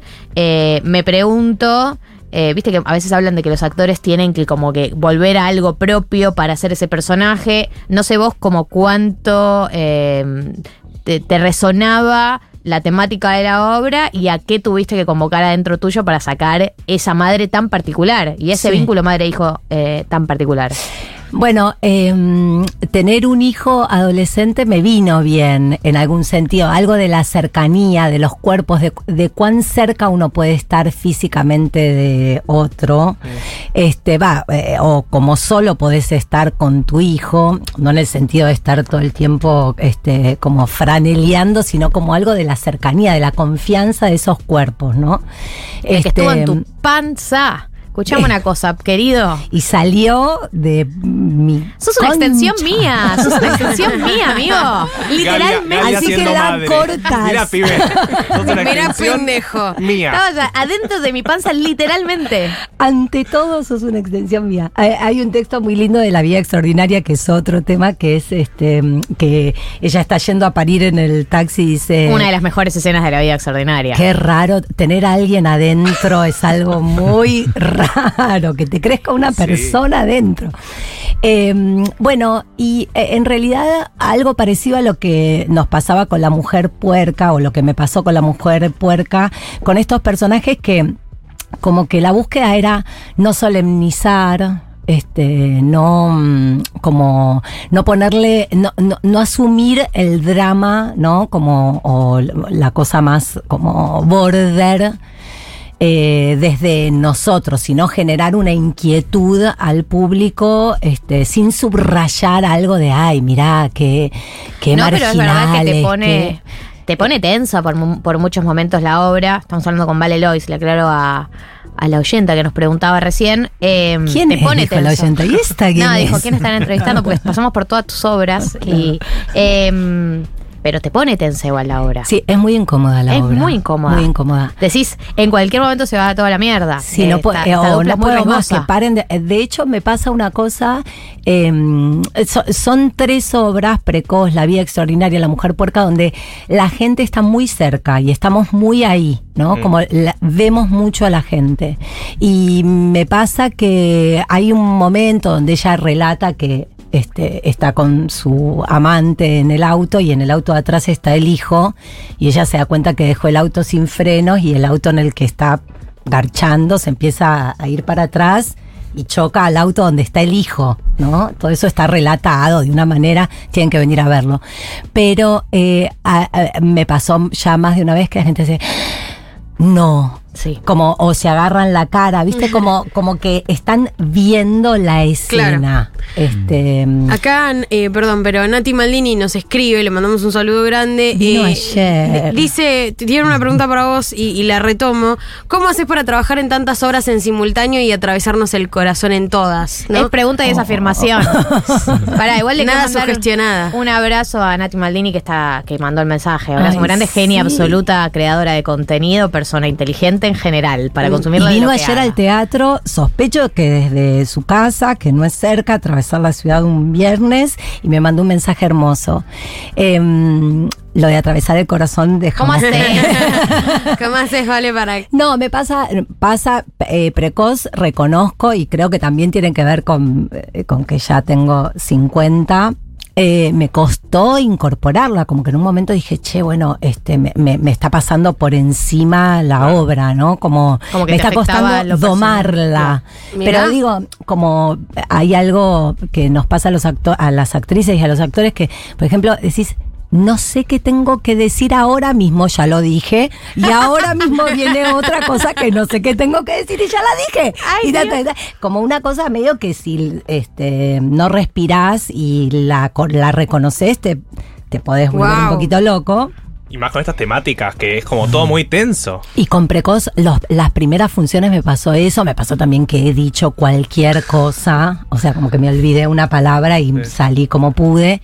Eh, y no, y entonces La vida extraordinaria es una obra que nosotros ya tenemos en sangre. Mal. Claro. Claro, Entonces, Precoz entró- Y yo ya claro. no me la imagino hecha por gente que no seas vos y Lore. Para mí ya no debería ser. Es que no debería. Nadie más. más. Digámoselo a Tencon. Esto hay que mandárselo a Tencon. La fui a ver por segunda vez, hace un par de meses, y es increíble. Y me pareció de vuelta increíble. Yo y no verlas quiero hablar de la vida extraordinaria porque ya lo dije, ya Sí. hablé tanto de esa obra Pero que verlas en ese personaje parece que no vi otra obra nunca jamás, pero es increíble. Sí, sí, y para mí la vida extraordinaria lo que tiene más de increíble que, que somos las dos y que las dos estamos felices con hacer eso que hacemos, viste, que a veces te puede pasar que alguien esté un poco más perdido que el otro. y que las dos están haciendo un millón de cosas, porque son Un- Vale Lois bueno, y Lore Vega, Lore dos Vega. personas prolíficas que están haciendo 25 obras al mismo tiempo y no dejaron de hacer la vida extraordinaria. No dejamos de hacerla. Y, mm, pero que aparte, cuando yo la vi escrita, dije, esta obra no necesita nada. O sea, necesita, no sé, que nos pongamos un vestido de Ramírez y nos paremos delante de un micrófono y la leamos. Y después todo lo que pasó, o sea, la cantidad de cosas, este, las cosas que hace Lorena en su diario y yo en el mío, son, son un delirio total Sí. muy habilitadas por Mariano, obviamente, pero digo que, que, que esa obra estalló, ¿no? Que, que ya realmente escrita en un papel era increíble y Eh, logramos rompió eso. con algún techo de del under, ¿no? Digo, más allá de que hoy, el- como decías, hoy el under no es lo que era antes, es mucho más masivo, pero hay- aún dentro de ese mundo, la vida extraordinaria alcanzó otros niveles de masividad. ¿Es una sensación mía? Eh, es una pregunta que está partiendo de cero datos, solo No, intuición. te voy a dar un dato que no sabes y que, y que aparte muchas obras atravesaron ese camino, que es que em, se hizo en el Cervantes por primera vez. Claro. Entonces es con producción del teatro oficial. Entonces, lo, lo bueno es que después de ese recorrido, que en general es bastante breve y esa situación es un poco crítica, porque, viste, no, eh, digamos, ya no existe más ser actor del teatro nacional o del teatro municipal y tener un año de trabajo, lo cual para un actor sería un montón. Ahora son dos meses de ensayo y dos meses de funciones, fue re breve cuando terminó la gente, o sea, se quedaba afuera y decíamos, pero ¿cómo es posible que ahora nos tengamos que ir? ¿No? Como que esta obra podría seguir, era así, es así, así son las condiciones. Volvimos al año y una vez que la hicimos mm, por segunda vez en el Cervantes, nos dieron todo como para poder producirla afuera. Entonces, tiene esa, mm, como también tiene atrás el Claro. respaldo de un Lo mismo pasó con las cautivas, lo mismo pasa con petróleo, este, con tarascones, digo, obras que pegaron un salto después de haber sido producidas en el teatro oficial. Eh, entonces, si vos sos una persona que está escuchando y querés ver a Vale Lois, eh, estaba pensando, eh, según, la, según la obra, ¿quién la recomendaría? Para mí, La vida extraordinaria es la más ATP en plan, creo que la temática que es literalmente vivir, o sea, la vida de dos personas a lo largo del tiempo es bastante amplia con respecto al público, creo que puede tocarle una fibra a casi cualquier persona que haya vivido la experiencia de, de estar vivo en el mundo y habitar el mundo. Sí, solo vamos a decir porque el otro día justo pasó que alguien se levantó y se fue, que se habla de penes. Ajá, uy, Pará, no. Y que dura dos horas. que dura dos horas. Y que dura dos horas, que es eh, algo no menor para una persona ansiosa. Sí, se, se Eh, describen relaciones sexuales por, por distintos este, a- orificios. Sí. ¿A esa persona la ubicaste vos? Claro, o sea, ¿vos te diste cuenta? Me quedé. Pasó ¿Fue que por justo eso? en un momento que no voy a decir en, en esta radio del bien, No. que yo digo algo, describo una situación muy puntual sexual, veo como a una señora que se para, que cuando alguien se para es como que toda la, La atención va ahí, claro. Entonces vi eso y vi que atrás de la señora bajaba una niña, Ah. una niña de unos 11. Una niña que llorando. Entonces las Nadie dejo bajar y le digo a la gente, es que es mucho, ¿no? Es Sí. mucho. Como Qué lindo ese momento. Comparto con la gente eso. Qué lindo cuando un actor te tira un guiño en la audiencia, vos estás excitadísimo porque sabés que se salió el guion. Y aparte, estoy en la función donde pasó eso, Claro. ¿no? Como que para el espectador es eso. Eh, si te gusta, si te interesan temas vinculados a la maternidad, eh, a maternidades por ahí no tradicionales, a una visión no tradicional de la familia, pienso en precoz. sí, re. Eh, Y sí. si te gusta sufrir un poco Y si te gusta sufrir un poco. Te vas a, eh, vas- estás medio como, te vas a sentir medio trastornado, como por la situación de lo que estás viendo, con mucha incomodidad. No vayas con tus pibes, No tiene ningún sentido. Ok, bien, buena aclaración. Una, si quieres ver una comedia más amigable, liviana, amiga, eh, parte de una religión. De una, hoy mismo, en casa, te picadita, tuki, te prendes tuki. Uy, planazo, listo. Ya planazo, mal. Eh, la mujer puerca no la vi, sé que es el mejor unipersonal de la década, pero no sé eh, a, a quién le recomendarías. No, ¿Y a mí por qué crees que, funciona? La mujer puerca es una, es, es como, lo, lo voy a decir así nomás, es como un stand-up religioso, ¿viste? Es, es un delirio, es ver a alguien muy corrido, este, diciendo una cantidad de cosas que mm, yo siempre pongo este ejemplo, ¿viste? Cuando viajas en colectivo, en bondi al lado de alguien que te empieza a hablar Sí. y vos decís, me quiero acordar de lo que me está diciendo para contárselo a Ah, mis amigos, claro. pero cuando lo haga no me va a salir, no, no, no, es voy a poder reproducir porque eh, no sé si está loco, si es un genio, si es un hijo de puta. Viste como que se te arma alguien que no terminás de poder descifrar, claro. descifrar. Bueno, eso es un poco la mujer puerca. Y eh, temas propios, más en plan peli, eh, más familiar. Sí, pochoclera. Pochoclera. Sí, sí. Y para hablar del Salvador, Está Juan Elman. yo ya miré la hora ¿vos porque te tengo algo quedar- de madre te judía italiana. A la columna de Juan. Es que no le voy a ¿De poder Juan? decir nada, lo voy a mirar como una tía diciendo todo lo estamos que todos sabe. en cero. Escuchémoslo, por favor. Eh, es Vale Lois, la pueden ver en un montón de lugares. ¿Estás bien? ¿No quieres trabajar menos? ¿Están los planes? de No, trabajar no, menos? no, eh, casi que te diría que si hay algo más ahí. ¿Algo más? Tengo los lunes. Lunes, martes los tengo libres. Ay, me encanta. Eh, es Vale Lois, está en todos lados, la pueden ver en un montón de versiones y en todas estás espectacular, no tengo ninguna duda. Eh, sos una genia, Me sos encanta muy buena en lo que haces, te felicito. Eh, vamos a ir a una tanda pequeña y nos metemos en El Salvador con la mejor mesaza de la historia.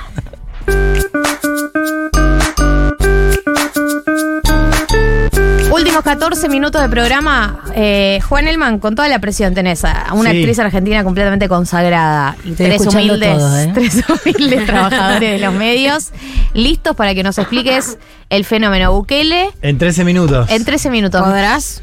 No, ¿podrán? no puedo. No puedo, pero algo se puede decir. Inténtalo. Yo Eh, te digo la sí. verdad, no, no sé a qué porcentaje de oyentes represento cuando digo esto, pero yo estoy en cero. Más allá de la- los videos perturbadores de Claro. la fila india, no sé mucho más de Bukele. Pero lo estuviste viendo en el último tiempo, o sea, te apareció como no. Reapareció en el último tiempo, lo vi en su ¿Viste el momento. ¿Hay un cartel, lo vieron? Sí, Los de eh, junio. junio Bueno, a lo Bukele. Eso para mí es como, de hecho le dije a, a Juli que... Está por no, ahí. No, esa era la foto para ilustrar la columna, porque, mm, o sea, imagínense que Es en muy raro. Un presidente del Salvador, sea, un país muy chiquitito de Centroamérica, eh, en la vía pública aparece, apareció mucho en La Nación Más en un momento con todo el tema de las pandillas. A ver, hoy quiero responder, ¿quién es Bukele? ¿Qué hizo? O sea, ¿por qué es conocido y, y por qué impacta tanto en América Latina? Bien, eh, ¿lo escucharon hablar alguna vez a Bukele? No le conozco la voz. Bukele, claro, Bukele no da entrevistas, habla solo con youtubers, tiene una entrevista muy eh, icónica con Luisito Comunica, que es un youtuber Mexicano. Mexicano. mexicano. El chabón es un tipo bastante awkward, es como un chabón flaquito, alto, tiene una onda medio coordinador de viaje egresados porque claro, tiene su costado, su, su costado cripto bro, es un chabón que Es también metió el tema Bitcoin allá, entonces, bueno, es un tipo eh, bastante mm, extraño, de hecho, todo- tiene 41 años. O sea, llega muy joven a la presidencia, o sea, con menos de 40. Acá en ese momento era el presidente más joven porque Boric llega unos años después en Chile, o sea, muy jovencito. Eh, Sos, sos sí. una tía, boludo. Soy una muy, tía, Muy un jovencito, eh. burrete, boludo. Él, un nene. A ver, Bukele, ¿quién es? Primero es un publicista. Y esto sirve para entender cómo el tipo maneja una política de comunicación que es inédita en América Latina. O sea, es un tipo. Es como una telecracia. El tipo narra su gobierno de una manera única, porque lo va contando en Twitter. De hecho, él cuando llega presidente en 2019, se hace muy conocido porque antes de toda esta política de seguridad, le da órdenes a los ministros por Twitter. Onda, vos sos Le Becha, Sí. ministra de Salud, y es Becha. Le ordeno que ejecute tal, así por Twitter. Me De encanta. hecho, si lo buscan lo pueden ver. Digo, el tipo tiene un pasado de publicista, trabajaba en la agencia del papá. El papá, Armando, es un tipo muy conocido en la comunidad musulmana de Salvador, armó varias mezquitas, un tipo multimillonario. Bueno, lo mete al hijo a trabajar en la agencia de publicidad. Le da un boliche también, lo cual me parece que es de alguien que maneja un boliche. Y puede manejar una nación. Algo claramente. tiene, algo tiene, o sea, digo, manejar un choborra a las 4 de la mañana con un pandillero, digo, algo ahí tenés. Y después salta la política en condiciones muy extrañas porque, eh, según dicen periodistas allá, hay como una reunión, el tipo era, publicista y la agencia tenía como cliente al FMLN, que es el partido de izquierda El Salvador, tiene históricamente dos partidos, ¿no? Desde la, del fin de la guerra civil, que es en el 92. Los bandos de la guerra civil, o sea, las guerrillas de izquierda y los militares de derecha, se transforman en partidos. El FMLN queda como la izquierda y Arena queda como la derecha. Eso fue es el bipartidismo clásico del Salvador. En una reunión eh, con uno de los operadores del FMLN, en el marco de esta agencia, Bukele pregunta, ¿tienen candidato para un municipio de las afueras de Salvador? O sea, ni siquiera en la capital. El tipo le dice que no y Bukele dice, bueno, yo quiero, yo quiero ir. ¿no? Y el tipo se, se manda como... Pero él hasta ese momento estaba metido en la eh, como la, la campaña publicitaria Claro, de. el chabón trabajaba como publicista y la ve. Dice, bueno, yo me, me presento para esta campaña. Estamos en el 2012. Ahí él gana, gana con un mensaje, es haciendo parte del partido de izquierda, un partido tradicional de izquierda, pero con un mensaje de renovación. Le cambia los colores a la campaña y empieza a hablar de esta idea de la nueva política. O sea, ahí ya empieza muy tempranamente a hablar como de la renovación política. Lo hace de vuelta en 2015, ya en la capital, en San Salvador, con el FMLN. Lo digo porque ahora Bukele dice que no es de izquierda derecha, pero antes estaba con ese partido. Gana las elecciones eh, para alcalde, ahí confirma esta cosa de la nueva política. El tipo empieza a hacer como un programa de becas muy ambiciosos para jóvenes, también le cambia los colores a, a la bandera, habla de esta idea de, de la corrupción, o sea, un mensaje muy focalizado contra la corrupción que empieza a molestar a algunos jeques del partido. Bukele termina casi como provocando su expulsión, que era como una excusa, ahí salta del, o se va del partido de izquierda en 2017 y para 2019, que era el año electoral, él ya arma una campaña con un nuevo partido y este lema de meter preso a todos los corruptos. Y esta idea de renovar el sistema político en un país que yo les contaba, tenía dos partidos clásicos, tradicionales después de la guerra civil, todos los presidentes involucrados en corrupción, y un problema central, que este es un problema muy típico de Centroamérica, y acá ya me adelanto, es un, problema que empieza a seguirse con preocupación desde el resto de América Latina, que son las pandillas. O sea, un crimen organizado por un lado, pero con las pandillas, las maras, como un Estado dentro del Estado. O sea, lo que pasaba en Salvador unos, unos años antes de la llegada de Bukele, era una situación donde en los barrios, primero que los barrios estaban ordenados según cada pandilla. O sea, si Marto vivía en un barrio de tal pandilla y yo en otra, con él no nos cruzábamos. Porque si yo iba a su barrio, el solo hecho de yo vivir en un barrio controlado por otra pandilla ya me mataban. A mí que no tenía nada que ver. Real no podía ir ni de visita Real. a visitar a un amigo. Exacto. ¿Y no hay, terren- había terrenos neutros para cruzarse intrapandillas? Había en, en zonas eh, que, que tenían penetración, pero que no estaban eh, formalmente, digamos, ¿no? Como anexadas, si querés, a, a la pandilla. Lo mismo pasaba en parques. Hay escuelas, hay historias de escuelas que estaban divididas justamente por. como que no, no podían ir a- Claro. al centro de deportes, por ejemplo, porque estaba en un barrio de otra pandilla. Ese era, por supuesto, el principal tema. Bukele en la elección presidencial hace campaña diciendo que va a bajar la tasa de homicidios y va a romper un poco con ese flagelo. Primero negocia, cuando después gana las elecciones, él empieza negociando con, con las pandillas. Así logra bajar la tasa de homicidios, es decir, ¿Qué, ¿Cuál fue, fue la negociación? la negociación es mejores condiciones carcelarias y algunos arreglos que no sabemos, seguramente económicos, a cambio de Bajar, bajar, la violencia. pero ¿qué se hacía? ¿No? Te dicen investigadores de allá. Lo que se hacía era, para que no compute como homicidio, era si vas a matar a alguien, desaparecelo. No, bueno. Porque, Bárbaro. porque no me computa. Así gana Bukele la elección en 2021 legislativa. Y ahí consigue mayoría absoluta y ahí se termina ya consagrando como el único poder en El Salvador. Porque se carga la Corte Suprema, los reemplaza a todos, ya con mayoría parlamentaria. Y básicamente queda como la única figura política en El Salvador. Esto en Eh, con el dos partido- años. eh, los partidos tradicionales, el de izquierda y el de derecha. Los barre a todos. Saca más de dos tercios en el Parlamento, vendiendo, digamos, esta efectividad en, la baja de, de la tasa de homicidios. Esto de vuelta por negociación. Esa tregua que había conseguido Bukele se rompe en marzo de 2022, que es el gran hecho para entender cómo llegamos a hoy. Yo estoy acelerando a propósito, pero ustedes me dicen si, si queda algo en el tintero. Se rompe la masacre, la masacre, estoy quemado. Se rompe la tregua por una masacre que sucede a principios de 2022, de marzo, donde mueren 87 personas en un día. Ahí se le va la mierda, el promedio. Y él esa dice masacre disparada por internas entre pandillas. internas. Nadie sabe todavía si es una interna entre pandillas o una interna entre las pandillas y el gobierno. Claro. Como que querían. Bueno.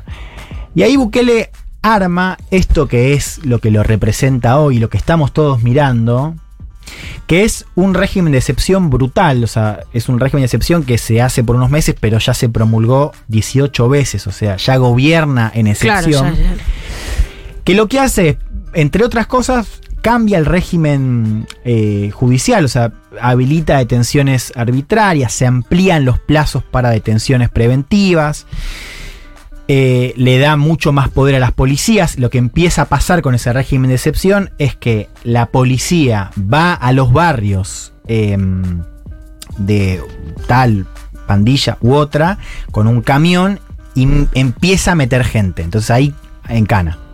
Por eso hoy hay más de 70.000 personas eh, detenidas. Muchos de ellos que no tienen nada que ver, pero que los metieron en cana y como no tenés plazos para juicio eh, y tenés prisión indefinida, eso hace que eh, vos estés incomunicado en celdas que seguramente los videos los vieron, Claro, ¿no? Un- sí. celdas donde reina el hacinamiento, o sea, una cosa eh, dantesca. Bueno, están ahí gente que efectivamente tenía que ver con las pandillas, pero después hay gente que no tiene nada que ver. Esto está documentado. sea, Sí, incluso los causales a veces son tatuajes, ¿no? Como tatuajes que.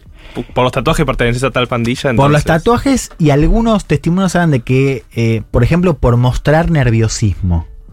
O sea, si yo voy y te interrogo y- vos te, te pones nerviosa, yo te meto en cana. Empieza a pasar, ya hay varios casos de pibes. Hay el caso en Argentina, yo lo vi esta semana en perfil, lo pueden buscar, no me acuerdo el nombre. Sí. Un pibe que fue a hacer turismo a. Se fue a laburar a, a Centroamérica eh, y quedó detenido. Y claro, está incomunicado Dios. y no se sabe nada y no tiene juicio a la vista. Así tienes varios casos.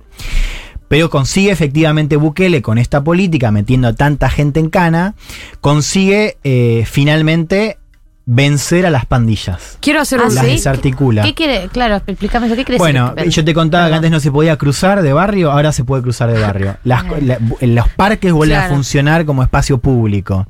Hay otro quilombo, que es que los, los jóvenes varones no quieren salir de su casa porque tienen miedo que los metan en la policía. Pero las señoras que antes no podían juntarse entre sí se empiezan a juntar. Vuelve el espacio público en El Salvador. Empieza realmente otra cotidianeidad que lo vuelve a, Bu- a Bukele, digamos, todavía más popular de lo que ya era. Claro. ¿Cómo, eh, de, de dónde sale la legitimidad para que él pueda encarar el problema de las pandillas con eh, ese nivel de violencia? Digamos, muchos años de, de pandilleo. El pandilleo. De pandilleo, ¿cómo se dice, boludo? No sé. Sí, El bellaqueo. Eh, Pues estoy pensando mucho sí, sí. en Rosario, boludo, de también no, de, me de gusta cómo esa, pasó esa cuando. pregunta porque, a ver, las condiciones son primero una situación de violencia totalmente eh, Liberada. anormal, Sí. Ah, totalmente, y un sistema político hecho concha, digamos. Claro. Sin legitimidad, o sea, con varios gobiernos que van prometiendo, porque los gobiernos anteriores lo que hacían es- también era negociar, pero no conseguían desmontar el sistema de la autoridad paralela. Es decir, podía haber menos homicidio, pero al fin y al cabo vos Era terminabas pagándole igual impuestos a la pandilla. ¿Qué quiere decir esto? Que no, e- eh, no es aplicable el método en cualquier lugar. Para eso tenés que tener una legitimidad que viene ya por el hecho de, de venir por fuera de un partido político. A pesar de que yo les contaba, Bukele era parte de la izquierda o del FMLN. Él se vende como un tipo, como un outsider y efectivamente consigue legitimidad viniendo desde afuera. Claro. Y segundo, Eh. tenés que tener dos tercios del Parlamento de- a tu favor, digamos, Sí. que tampoco es algo tan fácil de conseguir. Sí, claro, ahí lo consigue, hace como una cosa, unos subsidios en pandemia súper generosos, ahí como gana un poco de apoyo y después resultados, o sea, esa es la clave. Bukele es el único, eh, yo el otro día hablaba con la directora de Latino Barómetro, que es la encuesta, me censuraron, iba a hablar de Latino Barómetro, pero no, no terminé hablando, Pa- pasó algo. Bueno, Menciónalo, mencionar. Decí lo que pasó. Iba a Decilo hablar, vos lo que iba pasó. a hablar de Latinobarómetro, que es la gran encuesta que mide tendencia regional.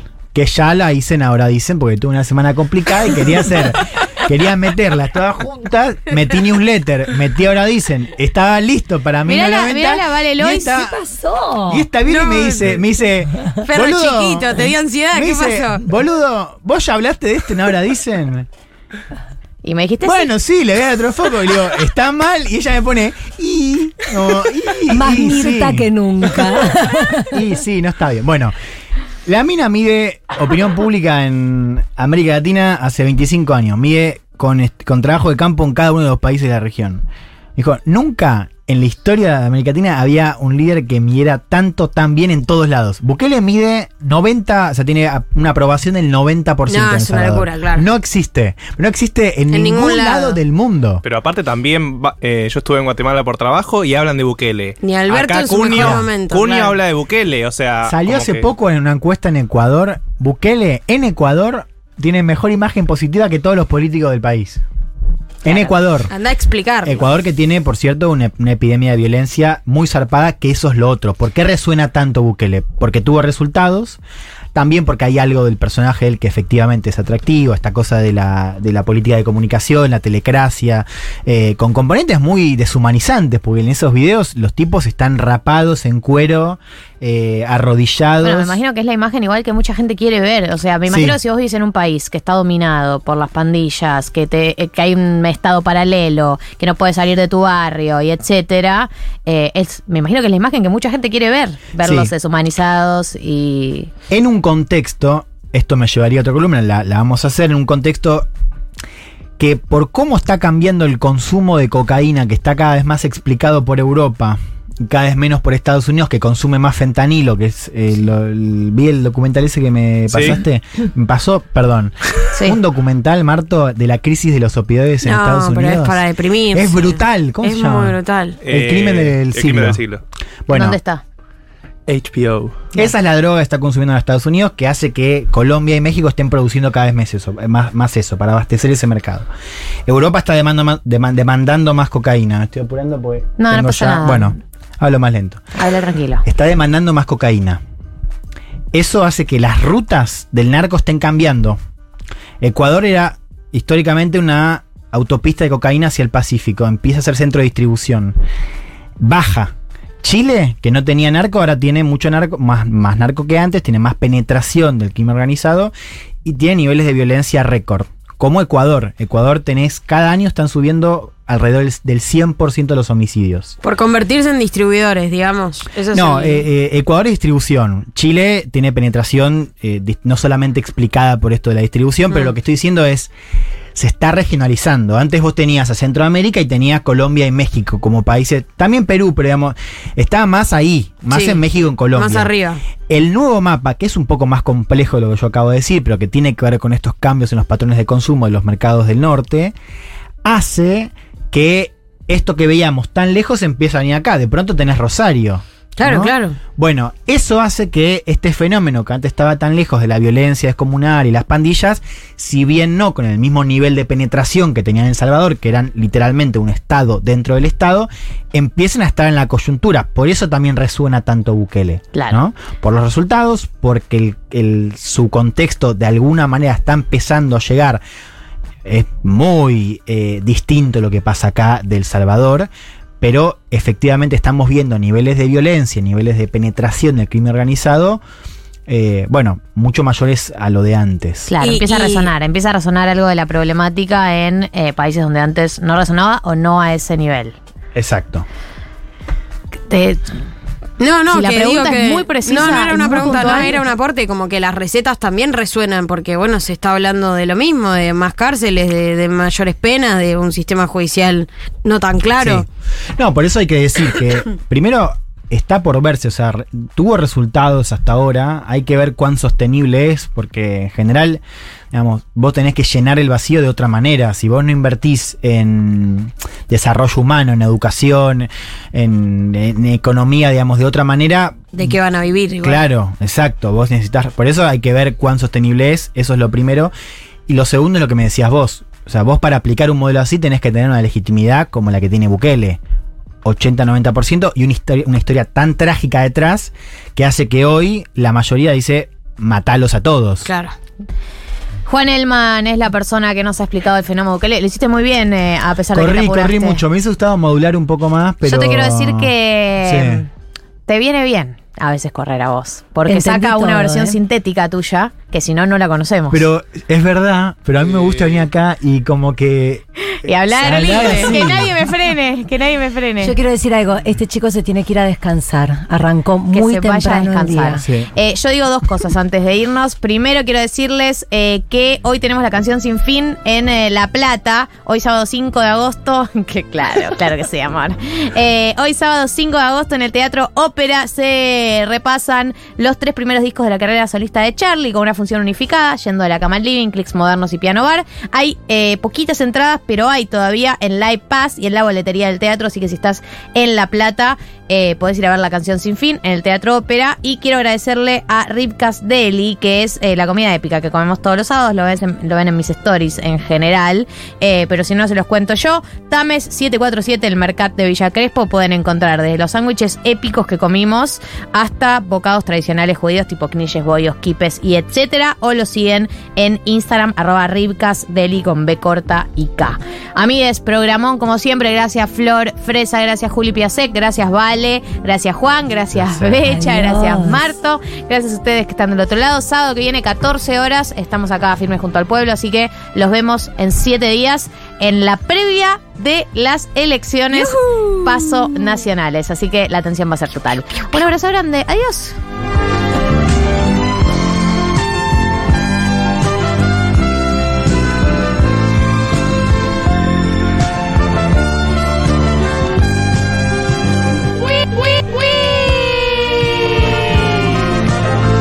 Hay quien grita allá afuera.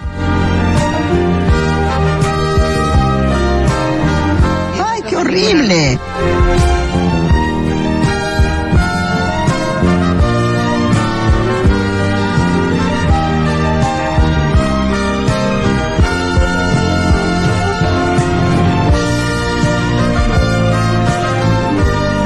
Conozco a la chica.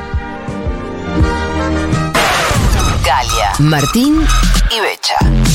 Nuevas neurosis para los problemas de siempre. 1990.